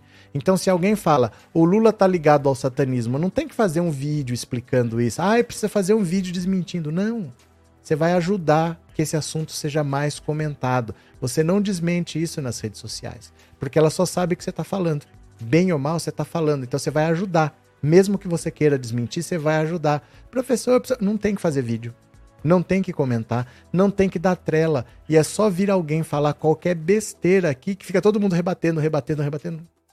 Não façam, não é assim que a rede social funciona, viu? Você não desmente fake news porque você ajuda a divulgar aquela fake news. Você desmente na televisão, no rádio, no cinema, onde você quiser, no corpo a corpo, mas não nas redes sociais, tá? Uh, João de Souza, dia 30, porque é o melhor Bolsonaro, tem tudo de ruim que tem nesse país. Vladimir, muitas mentes envenenadas no bolsonarismo. Carlos Bolsonaro, Pablo Marçal, Damares, Magno Malta, Malafaia, Otônio de Paula, Daniel Silveira, enfim, a lista é grande. Cadê? É, Paulo Oliveira, vocês têm que fazer a denúncia, disse a Vânia. Do que será que aconteceu? É, Márcio, você já percebeu a cor da pele do Bolsonaro na propaganda eleitoral com uma família? A mesma cor da pele da família, parece que o Bolsonaro estava com a mesma cor da pele bronzeada. Não entendi nada do que você está falando. Como assim? Sandra, tô postando um monte de vídeos no status do WhatsApp e um gado que conheço fica postando coisas do Lula para rebater. Nem vou olhar mais. Ele tá vendo tudo que posto contra o Bozo. Que bobão. Valeu, Sandra. Quem mais tá por aqui? Gabriel. Eu não me importo com Cuba e Venezuela, só me importo com o meu país. As pessoas, eles falam de Cuba e Venezuela, os caras vão explicar. Não, mas em Cuba tem o embargo, tem não sei. A gente não é para discutir. Primeiro, porque ele não tá interessado. Ele só tá falando aquilo para cutucar. Ele não tá nem aí para Cuba, ele não sabe nem onde Cuba fica. Ele nem sabe para que lado fica, se é grande, se é pequeno, ele não sabe. Ele só quer te provocar e as pessoas caem na provocação. Fala da Coreia do Norte, o cara vai defender a Coreia do Norte, ignora. Fala de outra coisa, não fica, não, não dá trela, porque você ajuda a impulsionar aquele assunto lá, viu? Márcia, orçamento secreto para esconder quem deu a verba é porque é assim, Márcia, como que funciona? Chama emenda do relator. O orçamento tem um relator que é o cara que é responsável pelo orçamento. E tem um dinheiro que fica assim. Tem coisa que chama emenda parlamentar, que tem no orçamento. Então, cada deputado, por exemplo, tem uns 5 milhões. Uns 5 milhões do, do orçamento reservado eu posso mandar para onde eu quiser. Se eu quiser me mandar para minha cidade, tá, mas está no meu nome. Então você sabe quem que mandou, você pode saber o que foi feito com aquele dinheiro. No Senado também é menos senador, então tem mais dinheiro para cada um. Isso existe, é emenda parlamentar, emenda no orçamento. Só que tem uma parte que fica na mão do relator e ele faz o que ele quiser. Como é muito dinheiro, eu sou deputado. Eu chego para ele e falo assim: você não me dá 5 milhões? O que, que você quer fazer? Ah, eu quero mandar lá para aquela cidadezinha X. Ele fala: beleza, vou mandar. Ele manda o dinheiro para a cidade X, o meu nome não aparece. Por isso que é o orçamento secreto. Sai tudo com o nome do relator. Então, se ele comprar o voto de 100 deputados, ó, vou dar 5 milhões para cada um. Só aparece o nome do relator. Ele mandou dinheiro para lá, para cá, para cá. Isso não é irregular.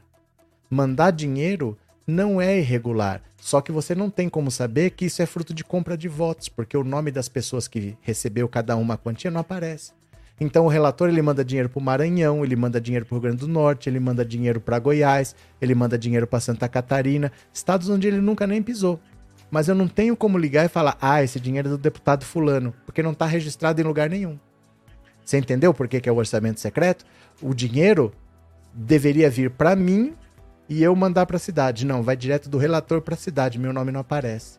Então, se ele comprou meu voto ou não, não aparece em lugar nenhum. É ele que está mandando o dinheiro. Por isso que chama orçamento secreto. Entendeu, Márcia? Obrigado pelo superchat, viu? Cadê? É, David, para ter para ter que ver palestra desse daí, o jeito é beber umas cachaças antes. Mas responda lá, o que, que você faz? Cadê? José, boa noite. Não participei da pesquisa dessa vez. Se tivesse opção nenhuma dessas, eu participaria. Não, mas aí eu não quero. Eu não quero a resposta de nenhuma. Vai, larga a mão, vai lá e responde lá, rapaz. Cadê?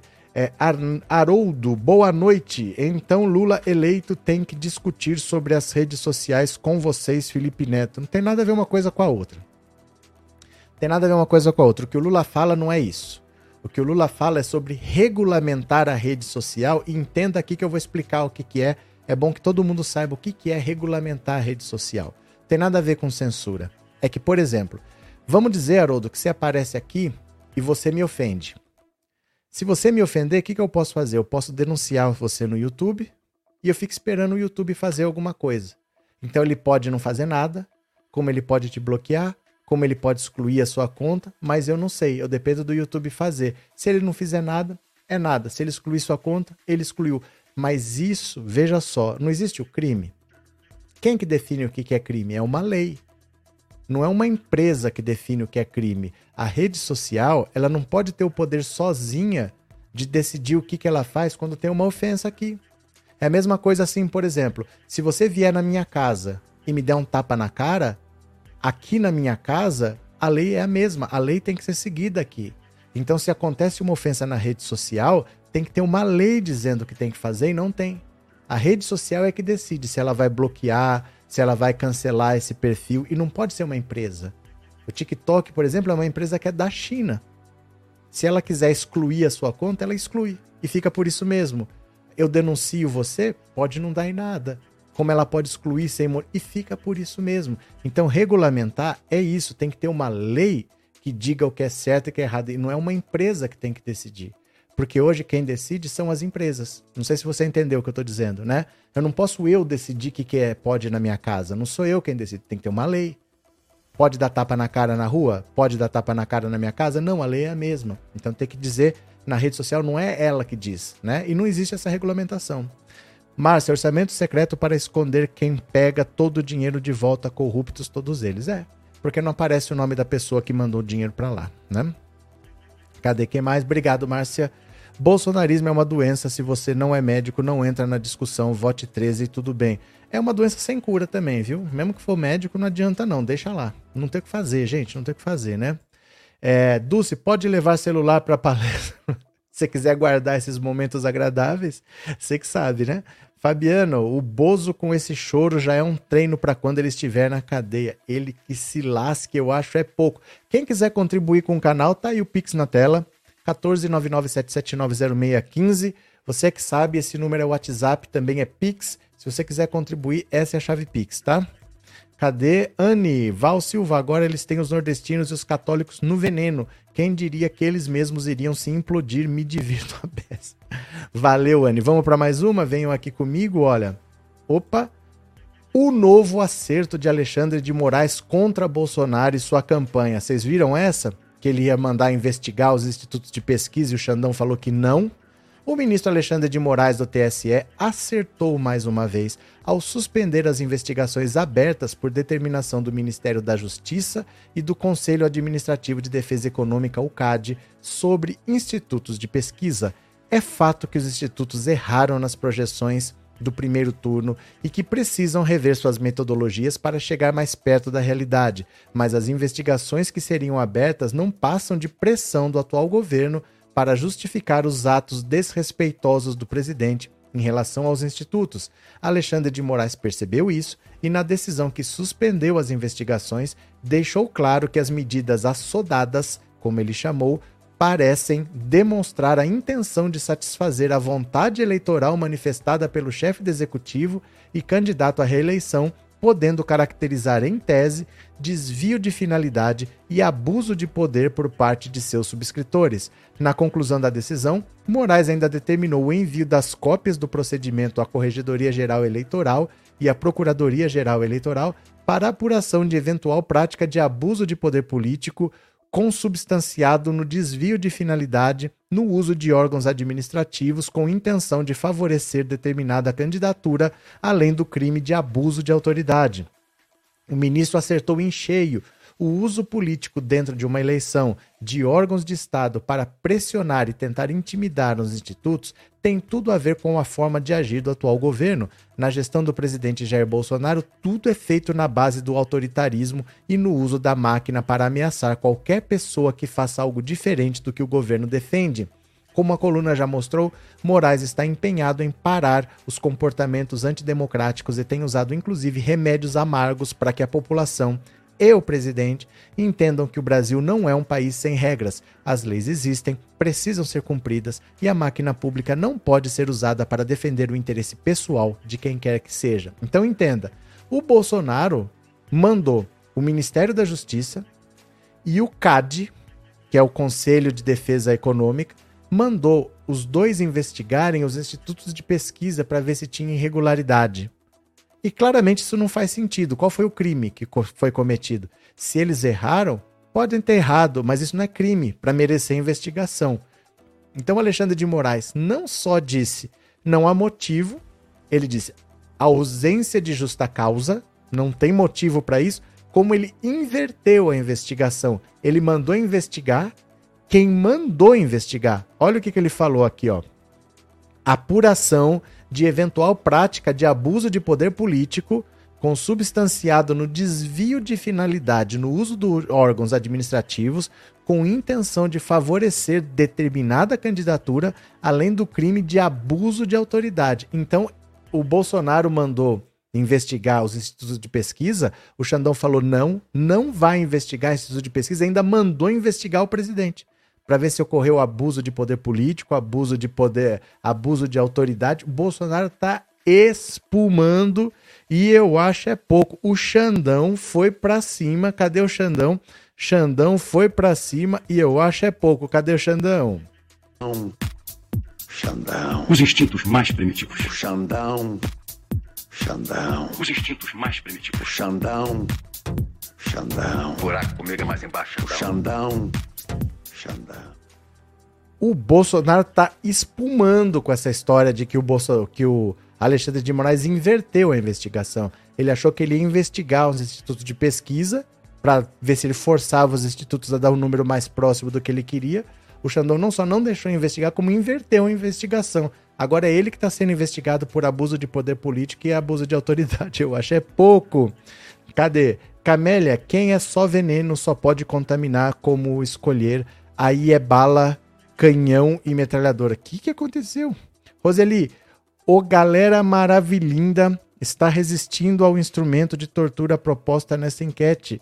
Ah, professor, hoje está tipo meu malvado favorito. Não quero saber, responde lá. Valeu? Cadê que mais? Vai comer pastosa Pamela. O que, que aconteceu, Michele? Tem uma Pamela perdida aqui? Deixa eu ver, que eles são sempre engraçados. Se tem uma Pamela. Ah, só isso? É só isso? Dois, dois? É, é isso? Isso, isso é o melhor que você consegue fazer, Pamela? Ah, isso é o melhor que você consegue fazer? Assim você não vai conseguir evitar o comunismo?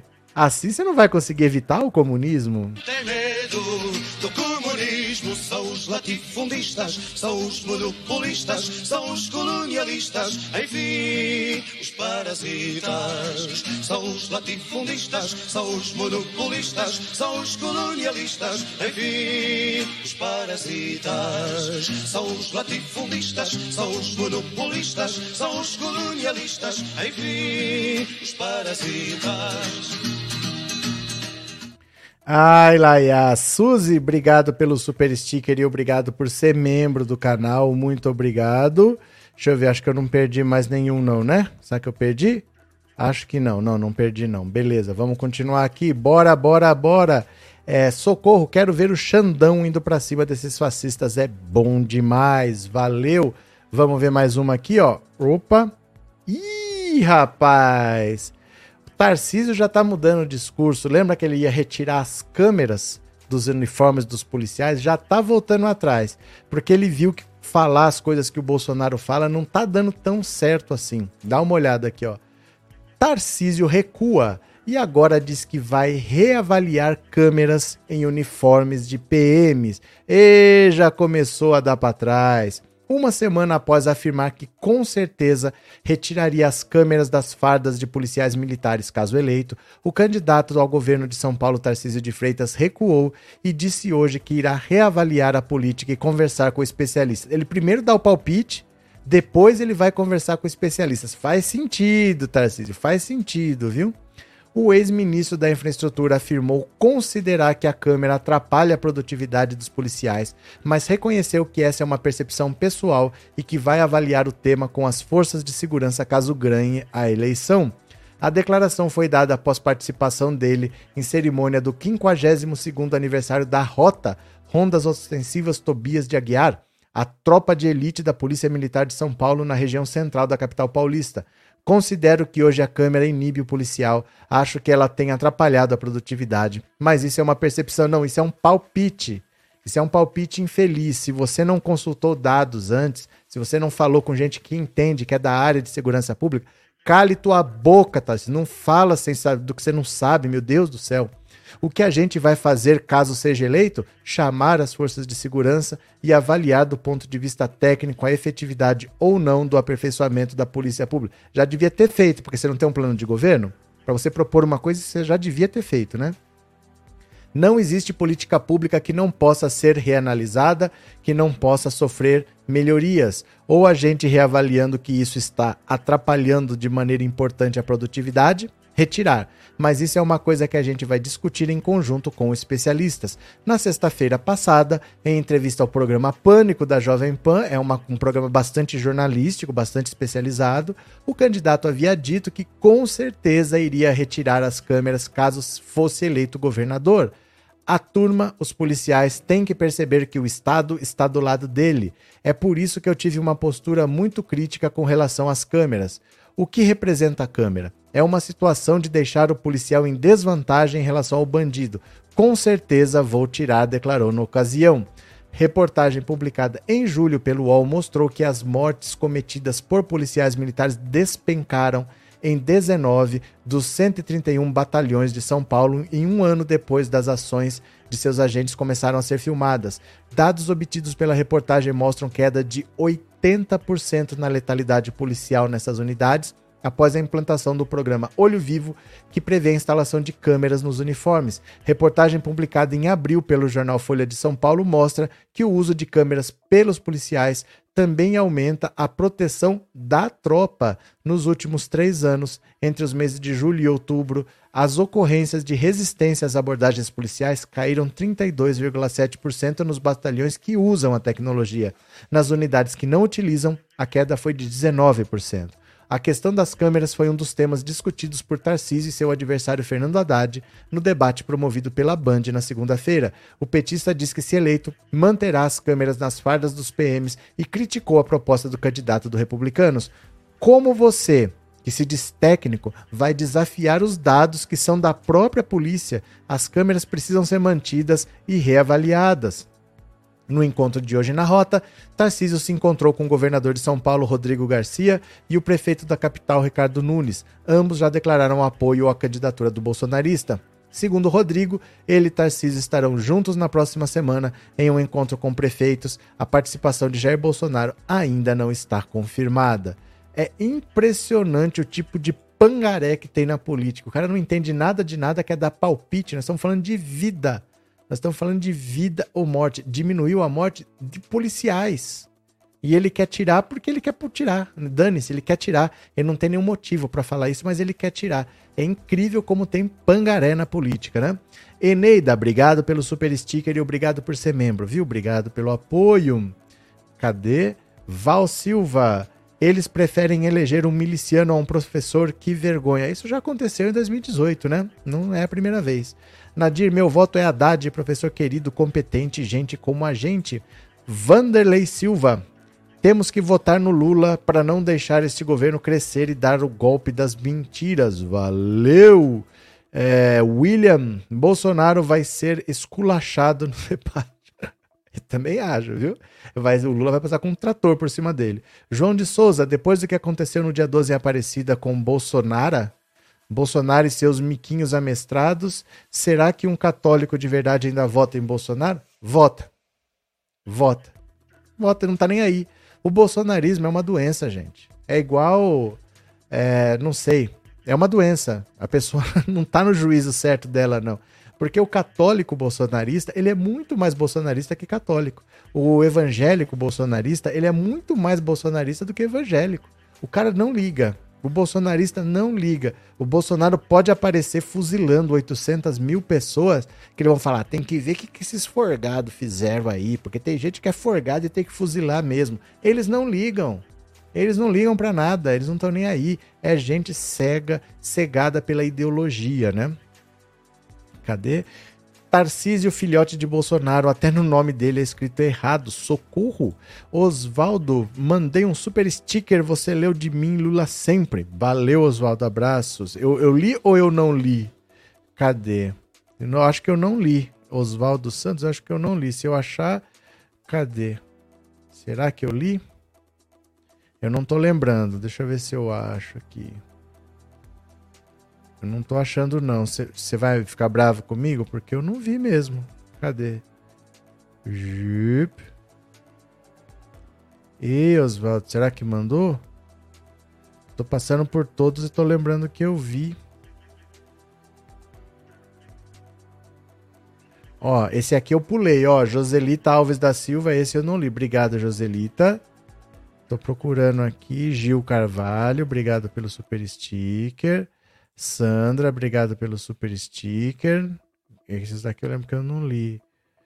Ó, não tô vendo não, viu? Ó, Heloísa Badaró, acho seu canal muito bom, obrigado. Esse eu não tinha visto, foi bom também. Conceição Carneiro também, super sticker eu não tinha visto. Que bom, viu? Que eu tô achando uns que estavam perdidos aqui. Mas eu não, não vi o seu não, Oswaldo. Cadê? De verdade. Não vi não. Será que veio? Será que veio? Eu não achei. Peço desculpas, viu? Peço desculpas então que eu não, não achei. Peço desculpas, eu revisei tudo aqui e não apareceu. Será que veio mesmo? Obrigado de qualquer jeito, tá? Cadê? É, Flávia, o espírita bolsonarista também é muito mais bolsonarista, é bizarro. Não, é porque eles são cegos. A ideologia cegou essas pessoas, eles não, não ligam para mais nada, eles só ligam pro mito deles, né? Cadê aqui, ó? Ratinho, cara de pau. Ratinho, cara de pau. Cadê o ratinho? Ratinho, cara de pau. Dá uma olhada. Ratinho pede voto em Bolsonaro e diz que Tebet entrou pra quadrilha.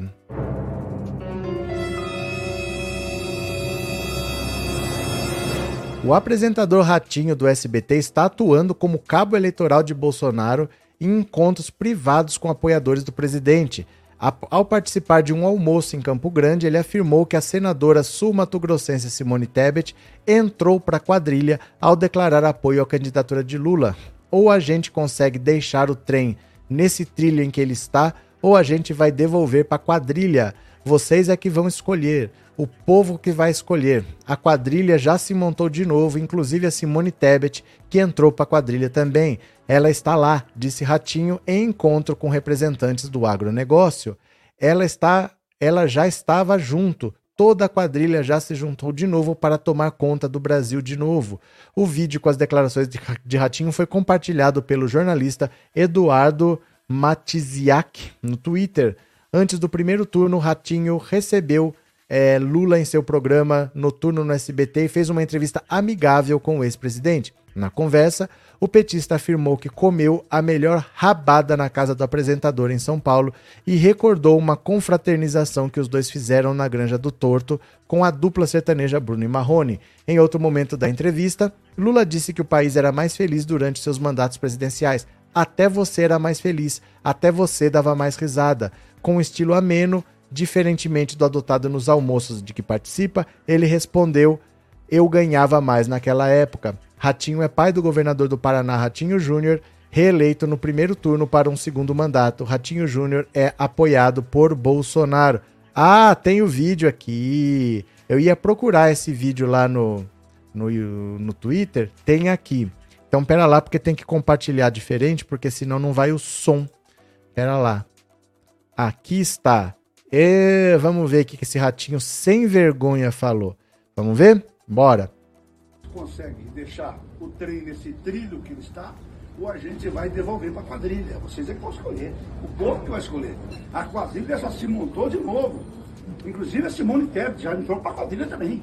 Está lá. Então, essa, essas coisas que a gente tem que entender. Ela já estava junto. Toda essa a quadrilha se juntou de novo para tomar conta do Brasil de novo. E, e aqui impressionante a quantidade de votos que teve aqui. Nunca imaginei que aqui ia dar 52% só com o Bolsonaro, assim, ia fazer 70%. No Paraná eu achei que ia fazer 80%, tem 52% também. Então são votos escondidos, porque a mentira é mais fácil do que a verdade. Falar que o povo vai, vai ter um salário mais forte é fácil. Eu quero ver como é que vai dar esse salário. Então, estou aqui pedindo voto para o capitão Contar e pedindo voto para o presidente Bolsonaro. Nós precisamos ganhar essa eleição.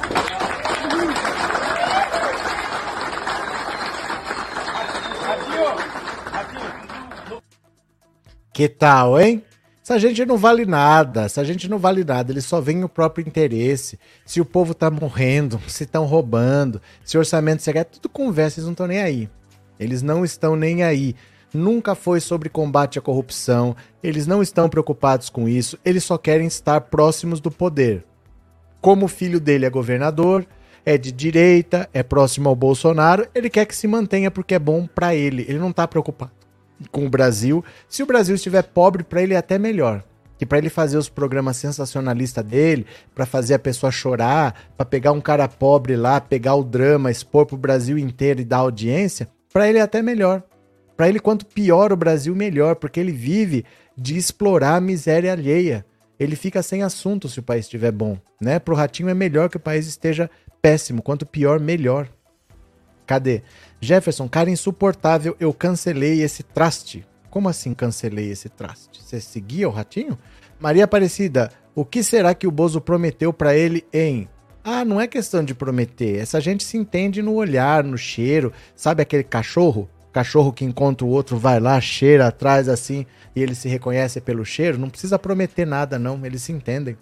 Renato está com medo de ter que mostrar os lucros das fazendas. Cândida, legal, Ana Carolina, que bom que os católicos da sua família se comportam melhor do que os evangélicos de minha igreja, fico feliz. Cadê? O poder é o que importa, disse a Célia. Arlete, obrigada pelo 2.700 likes, bora chegar a 3 mil likes. É sério que vocês estão me negando um like? Vocês não estão me dando um cliquezinho aí, vocês não estão me dando um like? Dá um clique, meu povo. Carlinhos, Bolsonaro segue a ideologia do fascismo, que é o pai do nazismo do Hitler, meu Deus. Marcileia, realmente o dinheiro faz um homem perder a vergonha nojento. Ratinho não tá nem aí. Tá nem aí com nada. Aline, dá até desgosto. Triste ele e Silvio Santos são da mesma laia. São. Gente, essa galera que ganha muito dinheiro, eles não estão nem aí. Quanto mais dinheiro, melhor. Eles querem que o povo se lasque, né? Maria Edivane, uma vez canalha, sempre canalha, que feio ratinho. Isabel, tenho quatro anos que não assisto essa imundice. Eneida, vá tchá ratinho? Vá tchá ratinho? Eu sendo, estou sendo elegante, queria te mandar para o lugar que não bate sol. Vixe! É, Guia Martins, esse rato é pior que o Bozo. Pronto, deixa eu pegar mais uma notícia para vocês aqui, quer ver? Tarcísio de Freitas está fugindo de debate com Haddad, porque teve o debate na Band. O Haddad foi muito bem, botou ele na parede várias vezes. Agora que tem outro debate, ele tá fugindo. O Tarcísio não vai ao debate e o Haddad vai ser entrevistado. Olha que cara de pau aqui. Pera lá. Tem que compartilhar a tela aqui de novo. Bora. Foi.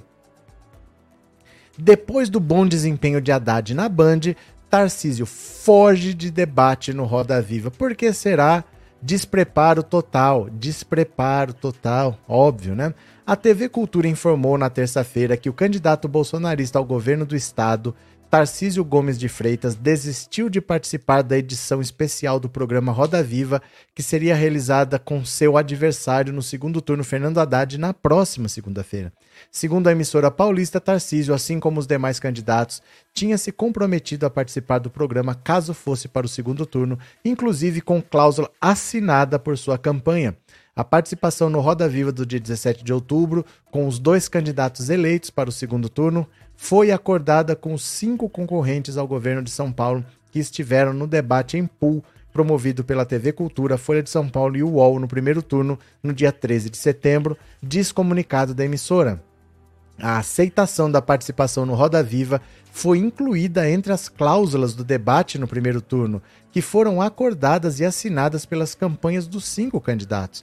Ao final do debate, inclusive, o mediador Leão Serva anunciou Roda Viva com a participação dos dois candidatos que estivessem no segundo turno das eleições. A produção da emissora ainda tenta convencer Tarcísio a participar do programa. A TV Cultura entende que essa decisão limita a possibilidade do eleitor paulista conhecer as propostas e programas de governo dos candidatos. A desistência de Tarcísio vem um dia após o debate da Band, o primeiro entre os candidatos ao governo paulista no segundo turno, na segunda-feira. Na ocasião, Haddad apresentou um bom desempenho que já vem sendo considerado o melhor do petista em debates e conseguiu inclusive arrancar do bolsonarista uma confissão de que Jair Bolsonaro cortou recursos do Farmácia Popular e das merendas escolares em prol do orçamento secreto.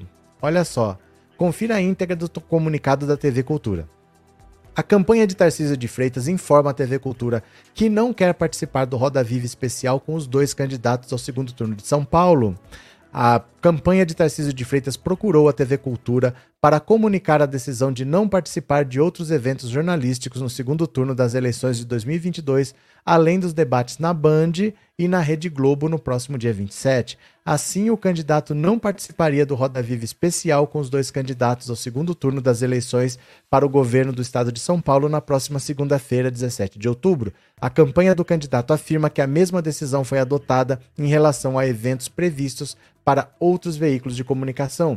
A equipe de Tarcísio ainda recusou a proposta feita pela TV Cultura de realização do Roda Viva especial em pool com os veículos de cujos eventos o candidato também decidiu não participar. A participação no Roda Viva do dia 17, com os dois candidatos eleitos para o segundo turno, foi acordada com os cinco concorrentes ao governo de São Paulo que estiveram no debate em pool promovido pela TV Cultura, Folha e UOL no primeiro turno no dia 13 de setembro.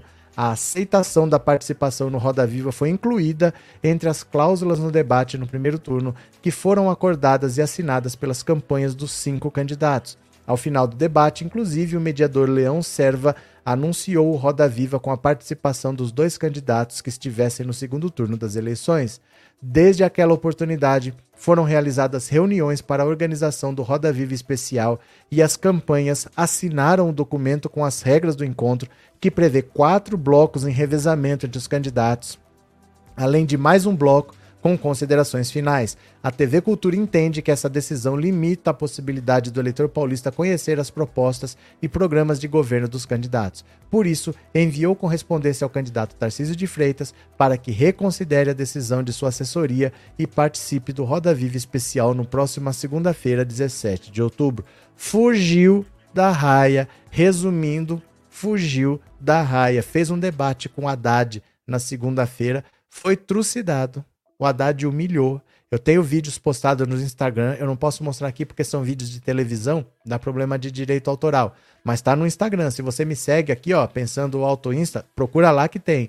Ele foi humilhado, o Haddad passou por um trator por cima dele. No dia seguinte, ele disse que não ia participar de mais nada. É claro, é claro, tá aproveitando a onda bolsonarista para tentar se eleger em São Paulo e não vai se expor, porque é um completo despreparado, né? É, o Tarcísio não queria ser candidato mesmo, então para ele tanto faz. Ele nunca quis, na verdade. O Bolsonaro que quis que ele fosse candidato, forçou a barra, porque ele nem conhece o estado de São Paulo, ele nem sabe. Ele é carioca, mora em Brasília, ele nem conhece, mas o Bolsonaro queria um candidato forte em São Paulo, ele precisava de um palanque, né? É, Simone, o Tarcísio tá com medo das chicotadas. ele tomou umas lapadas bem bonitas, viu? Vanderlei, vamos eleger o Lula. Ratinho, você é falso e nada no dinheiro. Eu sei. Hélio, professor o Bananinha é um ex-presidiário. Papai Bozo confirmou. Foi, foi. O Pablo Marçal que falou, né? Pablo Marçal. Solange, se ele traiu em rede nacional fingindo com Lula que de bobo não tem nada, imagina o que ele pensa dos pobres, acorda povo. É que assim, televisão, gente, é mentira. Televisão é mentira. Você acha que eles falam aquelas coisas para vender produto aqui, produto ali? O Luciano Huck mesmo, ele fala que ele não vende um produto que ele não compraria. Você acha que ele usa aquelas coisas que ele vende? Aquilo ali é para pobre. Ele não usa aquilo lá. É da boca para fora que eles falam isso. Ah, eu não vendo coisa que eu não uso. Vende, não tá nem aí. Pagando, ele vende qualquer coisa. Então eles, eles mentem. É sempre mentira, viu? É Val Silva, Sandra, eu também, mas sinceramente já perdi as esperanças. O povo tá ficando louco de ódio. Cadê? Del, quem só tem mentiras não tem propostas. Verdade, Aline, se o Lula ganhar, o ratinho vai chorar. Ah, mais ou menos também. O Lula já foi presidente, ele ganhou dinheiro. Essa gente não se aperta porque eles têm dinheiro. A gente sofre, a gente chora, mas eles, eles, eles estão tão de boa, né? Ratinho não merece aqueles que o assistem, Solange. É, mas também, sei lá, né? Deixa lá. Se o cara assiste, vai fazer o quê também? Agora, o Bolsonaro chamou o Bolsa Família de esmola e ele acha que ele vai ganhar o apoio dos pobres. O Bolsonaro é outra besta quadrada. Bolsonaro faz ato em Duque de Caxias, chama o extinto Bolsa Família de esmola e critica Lula. Assim vai longe, assim vai dar certo, viu? Candidato à reeleição, o presidente Jair Bolsonaro cumpriu a agenda de campanha nesta sexta-feira em Duque de Caxias. Ao discursar para seus apoiadores, Bolsonaro chamou o extinto Bolsa Família de esmola e criticou o PT e o ex-presidente Lula. Durante o ato, o palco onde estava Bolsonaro e seus convidados cedeu levemente. Em segundo lugar nas pesquisas de intenção de voto, Bolsonaro disse que o governo dele está dando certo e pediu aos presentes que votem nele. Bolsonaro chegou ao ato por volta das 11 horas. Aliados do presidente acompanharam a agenda, entre os quais o governador reeleito do Rio, Cláudio Castro, o senador Flávio Bolsonaro, o ex-ministro da, da Saúde Pazuzu Pazuello, eleito deputado federal, e o senador Romário. No palco, também estavam o ex-prefeito de Duque de Caxias, Washington Reis, que teve a candidatura a vice-governador na chapa de Cláudio Castro barrada pelo TRE. A decisão do TRE de impedir, indeferir a candidatura foi com base na condenação que Reis teve no, no Supremo Tribunal Federal por crime ambiental e loteamento irregular quando era prefeito de Duque de Caxias. Estava lá do lado do Bolsonaro. Bandido é assim, né? Quando o presidente foi chamado ao palco, houve o princípio de tumulto. Alguns dos convidados que estavam no palanque se empurraram. Depois, quando Bolsonaro chegou, a confusão terminou. Ah, beleza. Ao discursar para seus apoiadores, Bolsonaro defendeu ações do governo e chamou o extinto Bolsa Família, atual Auxílio Brasil, de esmola. O candidato à reeleição também criticou as gestões petistas e defendeu temas da pauta conservadora. Hoje, nós atendemos aos mais pobres com um projeto social de verdade, não uma esmola como era o Bolsa Família. Hoje, os mais humildes, os mais pobres recebem no mínimo 600 reais. E vocês sabem por que conseguimos pagar isso? Porque no meu governo não tem corrupção, não. Não, tá sendo preso gente por causa do orçamento secreto só para passar férias, né? Bolsonaro, com o aval do Congresso, elevou o Auxílio Brasil de 400 para 600 às vésperas do primeiro turno e o reajuste só vale até dezembro deste ano. Ainda no discurso desta sexta, o candidato disse que, se reeleito, buscará aprovar a redução da maioridade penal, pauta que tem defendido desde que era deputado. É impossível. A maioridade aos 18 anos é cláusula pétrea da Constituição. É impossível mudar. É impossível, não tem conversa sobre isso, tá? O atual presidente da República também criticou o PT e o presidente Lula, afirmando que os petistas só resolvem os problemas deles mesmos. O ladrão não levou água para o Nordeste e agora está dizendo que vai dar picanha para o povo. Só acredita quem quer. Uma das tônicas de Lula é dizer que, se eleito, adotará medidas para melhorar a economia e assim criar condições para que a população possa ter dinheiro para consumir itens como picanha e cerveja.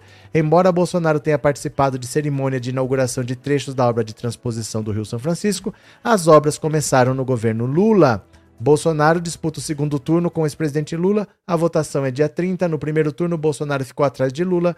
O atual presidente obteve 51 milhões de votos, enquanto Lula teve 57. Conforme a apuração do TSE, Bolsonaro recebeu no Rio de Janeiro, no primeiro turno, 4,8 milhões de votos e Lula 3,8 milhões de votos. Agora deixa eu falar uma coisa para vocês. O Bolsonaro ele não entende. Sabe assim, vou dar um exemplo para você. Vamos dizer que hoje você tenha 50, 60, 70 anos e na sua juventude você teve um Fusquinha que foi o seu primeiro carro. E depois você progrediu, você melhorou de vida, você teve outros carros, você teve casa, você viajou, você pôs os seus filhos na faculdade, você tem uma empresa, você cresceu na vida. Então, seu primeiro carro foi um Fusquinha, que era o carro que você tinha condição de ter. Era um Fusquinha velho, que mas serviu para você, te ajudou. Não adianta hoje você chegar para essa pessoa e falar que aquele Fusca era uma porcaria, é o pior carro que existe. Você tem um sentimento de gratidão, você tem uma memória afetiva com aquele carro. O Bolsonaro não entende que quando ele ataca o Bolsa Família, não importa quanto ele está pagando hoje. Ele pode pagar 800 vezes a mais, mas a primeira vez que alguém recebeu alguma coisa nesse país foi no governo Lula com o Bolsa Família. Então essas pessoas têm carinho pelo Bolsa Família se ele quiser o voto dessas pessoas, ele não pode atacar o Bolsa Família. Do mesmo jeito que se fosse assim, por exemplo, você teve um carro lá, você teve um Fusquinha na sua juventude e eu chego xingando o seu Fusquinha. Ah, Fusca não presta. Quem que anda de Fusca? Um carro porcaria desse. Você não vai querer ouvir isso. Por mais que você saiba que não é uma Ferrari, mas você não quer ouvir isso porque o seu primeiro Fusquinha te serviu quebrou o galho, serviu para você ter o seu primeiro emprego, serviu para você montar uma correria aqui, outra ali, te possibilitou crescer de vida, você tem carinho por aquele carro. Você não quer ver uma pessoa xingando como o Bolsonaro faz. Ele não entende que ele não pode atacar as coisas que o Lula fez se ele quiser que essa pessoa vote nele. Ele tem que mostrar que ele é capaz de fazer melhor e não atacar o que o Lula fez. Ele não consegue entender isso e é por isso que ele não consegue arrancar voto mais de onde ele está. Ele não consegue crescer. Ele pegou voto dos ricos, da classe média, mas nesse povão que sabe que o Lula cuidou deles, ele não consegue o voto dessa galera, né? Bolsonaro engana o povo, ele é cruel, é o anticristo do Brasil. Bolsonaro é o maior destruidor da nossa nação, disse o Carlinhos. Vigílio, pelo ProUni, o presidente Lula, me formei em engenharia mecânica e apesar de ser velho, ainda sou o primeiro da minha família e esse diploma subiu o morro. Vigílio, eu vou mostrar um vídeo que tá aqui no Instagram, que para mim é um dos vídeos assim mais emocionantes que tem. O Lula foi lá no complexo do Alemão e as pessoas, enquanto o Lula passava, é, é emocionante mesmo. Mostravam camisas de faculdade na janela para dizer que elas estudaram graças ao que aconteceu no governo Lula. É uma das coisas mais emocionantes que eu já vi e mostra como esse povo é agradecido. Não adianta ele xingar. Não adianta o Bolsonaro xingar. Olha isso aqui, ó. É uma das coisas mais bonitas de reconhecimento mesmo. E é por isso que o Lula não desiste. Ó, dá uma olhada aqui, ó. E o coração segue pulsando. Eu só vou tirar a música por causa de direito autoral, mas ó, as camisas ali, ó. Ó, camisa de faculdade. Eu tirei a música por causa de direito autoral, viu?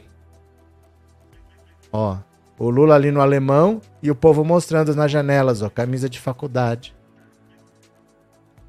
Ó. É ou não é de arrepiar? Ó.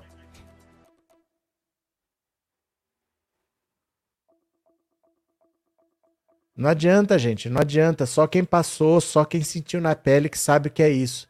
Né? Só quem passou por isso é que sabe o que, que é pela primeira vez alguém olhar e ver um ser humano. Porque a pessoa tá ali o cérebro nem registra, passa, não fala bom dia, não fala boa noite, se tá com fome, se tem emprego, se não tem. Isso a vida inteira. Esse país sempre foi assim. É a primeira vez que alguém olhou para essas pessoas e viu um ser humano, né? Nascimento, essa imagem vale mais que mil palavras. Viva a universidade pública, né? É, Del, acabou aquela narrativa de que projeto social é contra voto. É, Val, o antipetismo começou quando os patrões perceberam que os filhos de seus empregados não seriam empregados de seus filhos e foi o Lula que fez isso. Cleide, dá para mudar, não tenho estômago para ouvir nenhum deles. Pronto. É, o povo ama o Lula, disse Maria Souza, né? Como isso é gratificante, disse Salvelina. Camisa da UFRJ, Universidade Pública. É, é, Conceição, Jorge, Lula no coração, tem no coração o desejo de servir, verdade. Agora ali tem um outro vídeo também. Gente, me sigam no Instagram, porque esses vídeos eu vou postando ao longo do dia. É muita coisa que eu posto para você usar. Você sabia que o bolsonarismo está inventando cidade fake?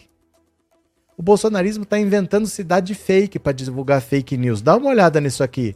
É o cúmulo da cara de pau inventar cidade fake. Olha aqui, ó. Presta atenção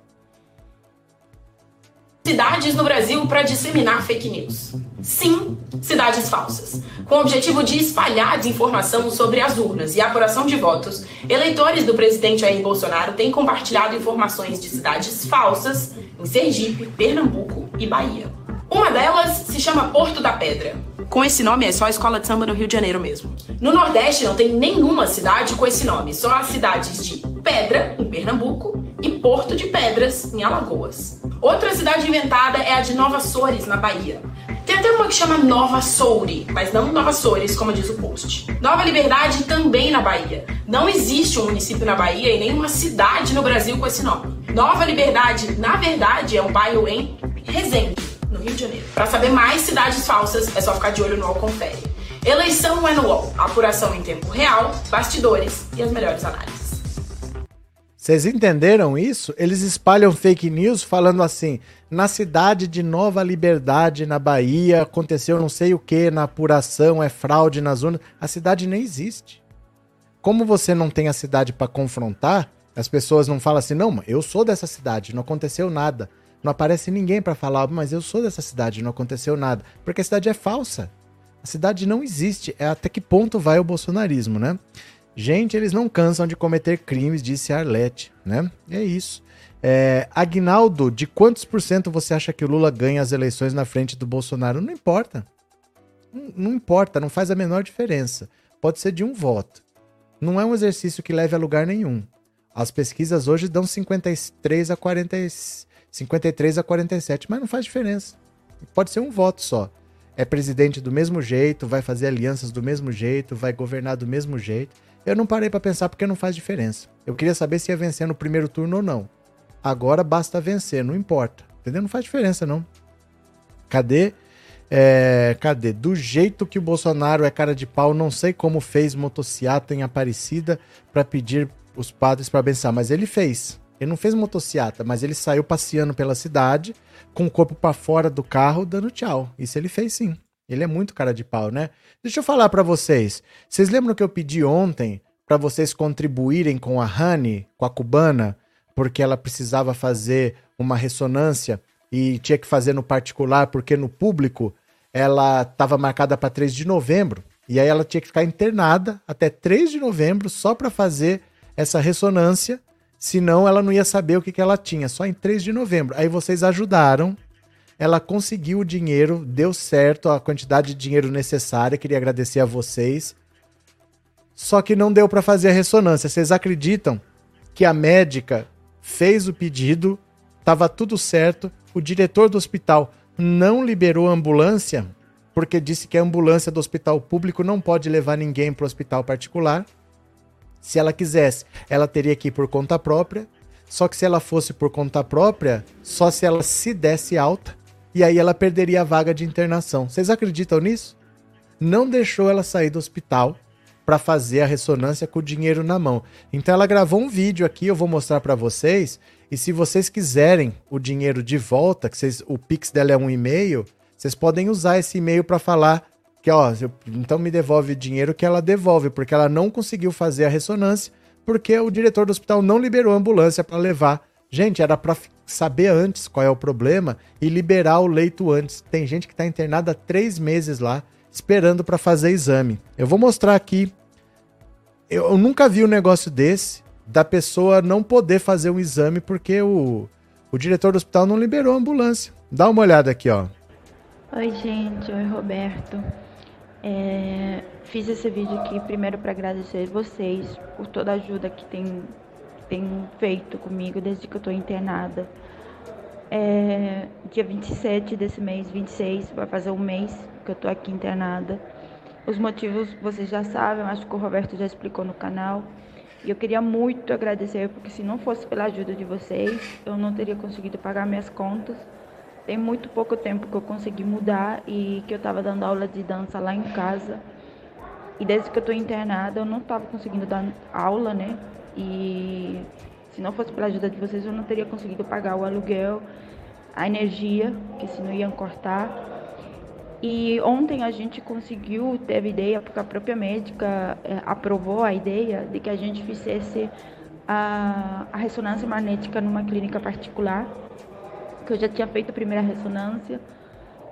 E ela viu, com, avisou as ambulâncias, a gente fez a marcação da ressonância o Roberto se mobilizou para poder arrecadar o valor, que, que, é bastante caro, né? A gente conseguiu arrecadar o valor, mais uma vez, muito obrigada. E estava tudo quase certo, inclusive eu mandei para o Roberto a folha com, com a marcação da, da clínica particular, que foi a mesma clínica que eu fiz a outra. E depois a médica ficou sabendo pelo diretor do hospital que ele negou a ambulância de me levar, porque a ambulância do hospital público não poderia me levar no hospital na clínica particular para fazer o exame. E aí eu não consegui fazer a ressonância hoje. A gente tá, tentou ir no juizado, não sei como que se explica, mas a gente tentou ir lá para pedir uma liminar para ver se o hospital deixava semana que vem fazer, porque se dependesse pelo hospital público ia demorar um pouquinho, porque tá sem, sem vaga, é muito demorado e eu tô tendo crises muito fortes. Desculpem eu estar falando assim, toda enrolada, tô tomando medicação. E é isso, eu fiz esse vídeo para agradecer vocês, para falar que por enquanto não deu certo a ressonância, vamos ver semana que vem.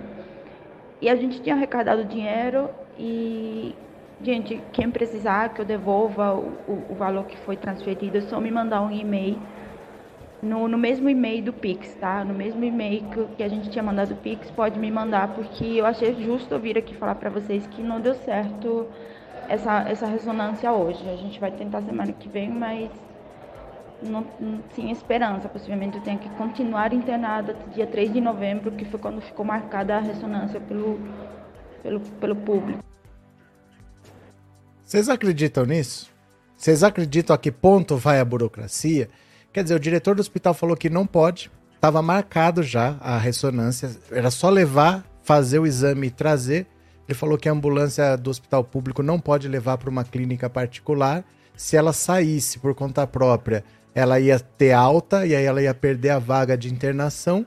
Então ela tá presa lá, sem saber o que ela tem, porque precisa fazer esse exame. Ela ia pagar com o dinheiro que vocês ajudaram para saber antes, para sair antes, para liberar a vaga antes.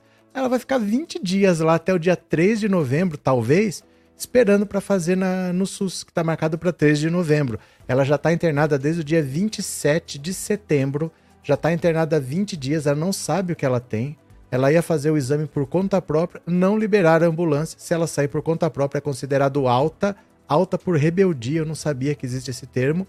E aí ela perde a vaga de internação. Então ela vai ficar lá. Ela diz que tem gente que está há três meses internado porque está esperando o exame e não pode sair.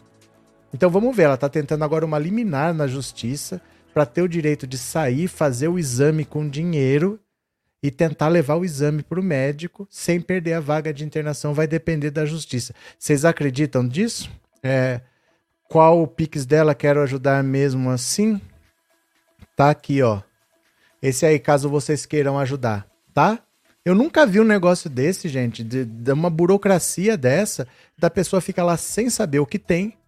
Falou, olha, eu consegui o dinheiro, eu vou fazer por conta própria, para adiantar, para liberar essa vaga antes. O diretor falou, não não, a gente não pode deixar você ir e se você for, você perde a internação. Eu nunca.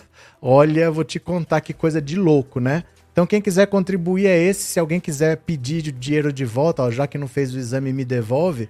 Manda um e-mail para ela aí que ela disse que devolve o dinheiro, porque ela tá lá presa há 20 dias e talvez fique mais 20 dias sem saber o que tem, tomando remédio todo dia ela tá tomando antidepressivo, tá tomando um monte de coisa, tá dormindo com Rivotril todo dia, estão medicando ela lá. Toma injeção na barriga, que é para evitar trombose, todo dia, mas ela não sabe o que ela tem e não deixaram ela fazer o exame que vocês ajudaram ela a ter o dinheiro para ela fazer o exame. O diretor falou que não pode sair. Nunca vi um negócio desse, de verdade. Mas vamos lá. Caso alguém tenha ajudado no, no Pix do canal, eu vou ler a mensagem agora, tá? Só para agradecer a vocês de coração. Mas eu vou falar para vocês que é uma coisa de louco a burocracia não deixar a pessoa agilizar, porque ela não sabe o que ela tem. Mas ela vai ficar lá até de 3 de novembro, gente. Que loucura é essa? Não é fácil, viu? Não é fácil. É difícil de entender. Ó, bom, deixa eu agradecer vocês aqui, ó. Quem contribuiu com o Pix, a gente vai fazer o resumo do dia, tá? Só um segundinho. Olha, eu vou agradecer aqui Dalva Maria, muito obrigado. Nilce de Almeida, obrigado também. Jorge da Silva, valeu de coração. Maria Lourdes, muito obrigado. Haru Takemoto, muito obrigado. Joeni Norma, obrigado. Oswaldo dos Santos, valeu de coração. Isaac Barros, muito obrigado. João de Souza, obrigado pela, pela contribuição. Valdemes Ferreira Gomes, quando não tem como ver Ferreira Gomes e não rir, muito obrigado. Eduardo José, obrigado pela sua contribuição. Isoete Guimarães, muito obrigado. Andresa Lopes, obrigado também. Irenaldo Costa, obrigado pelo parceiro. Expedito Soares, muito obrigado. Marcos Antônio, brigadão. E Nilson Lemes, muito obrigado pela sua colaboração, tá? Vamos fazer o resumo do dia? Eu vou fica aí, fica aí que a live acaba e começa outra automaticamente, tá? Se inscreve no canal pelo menos pra gente poder participar, pra gente ter uma opção, tá bom? Eu já vou para lá, vamos fazer o resumo do dia. Beijo grande, obrigado pelo apoio e já fui. Obrigado, meu povo, valeu!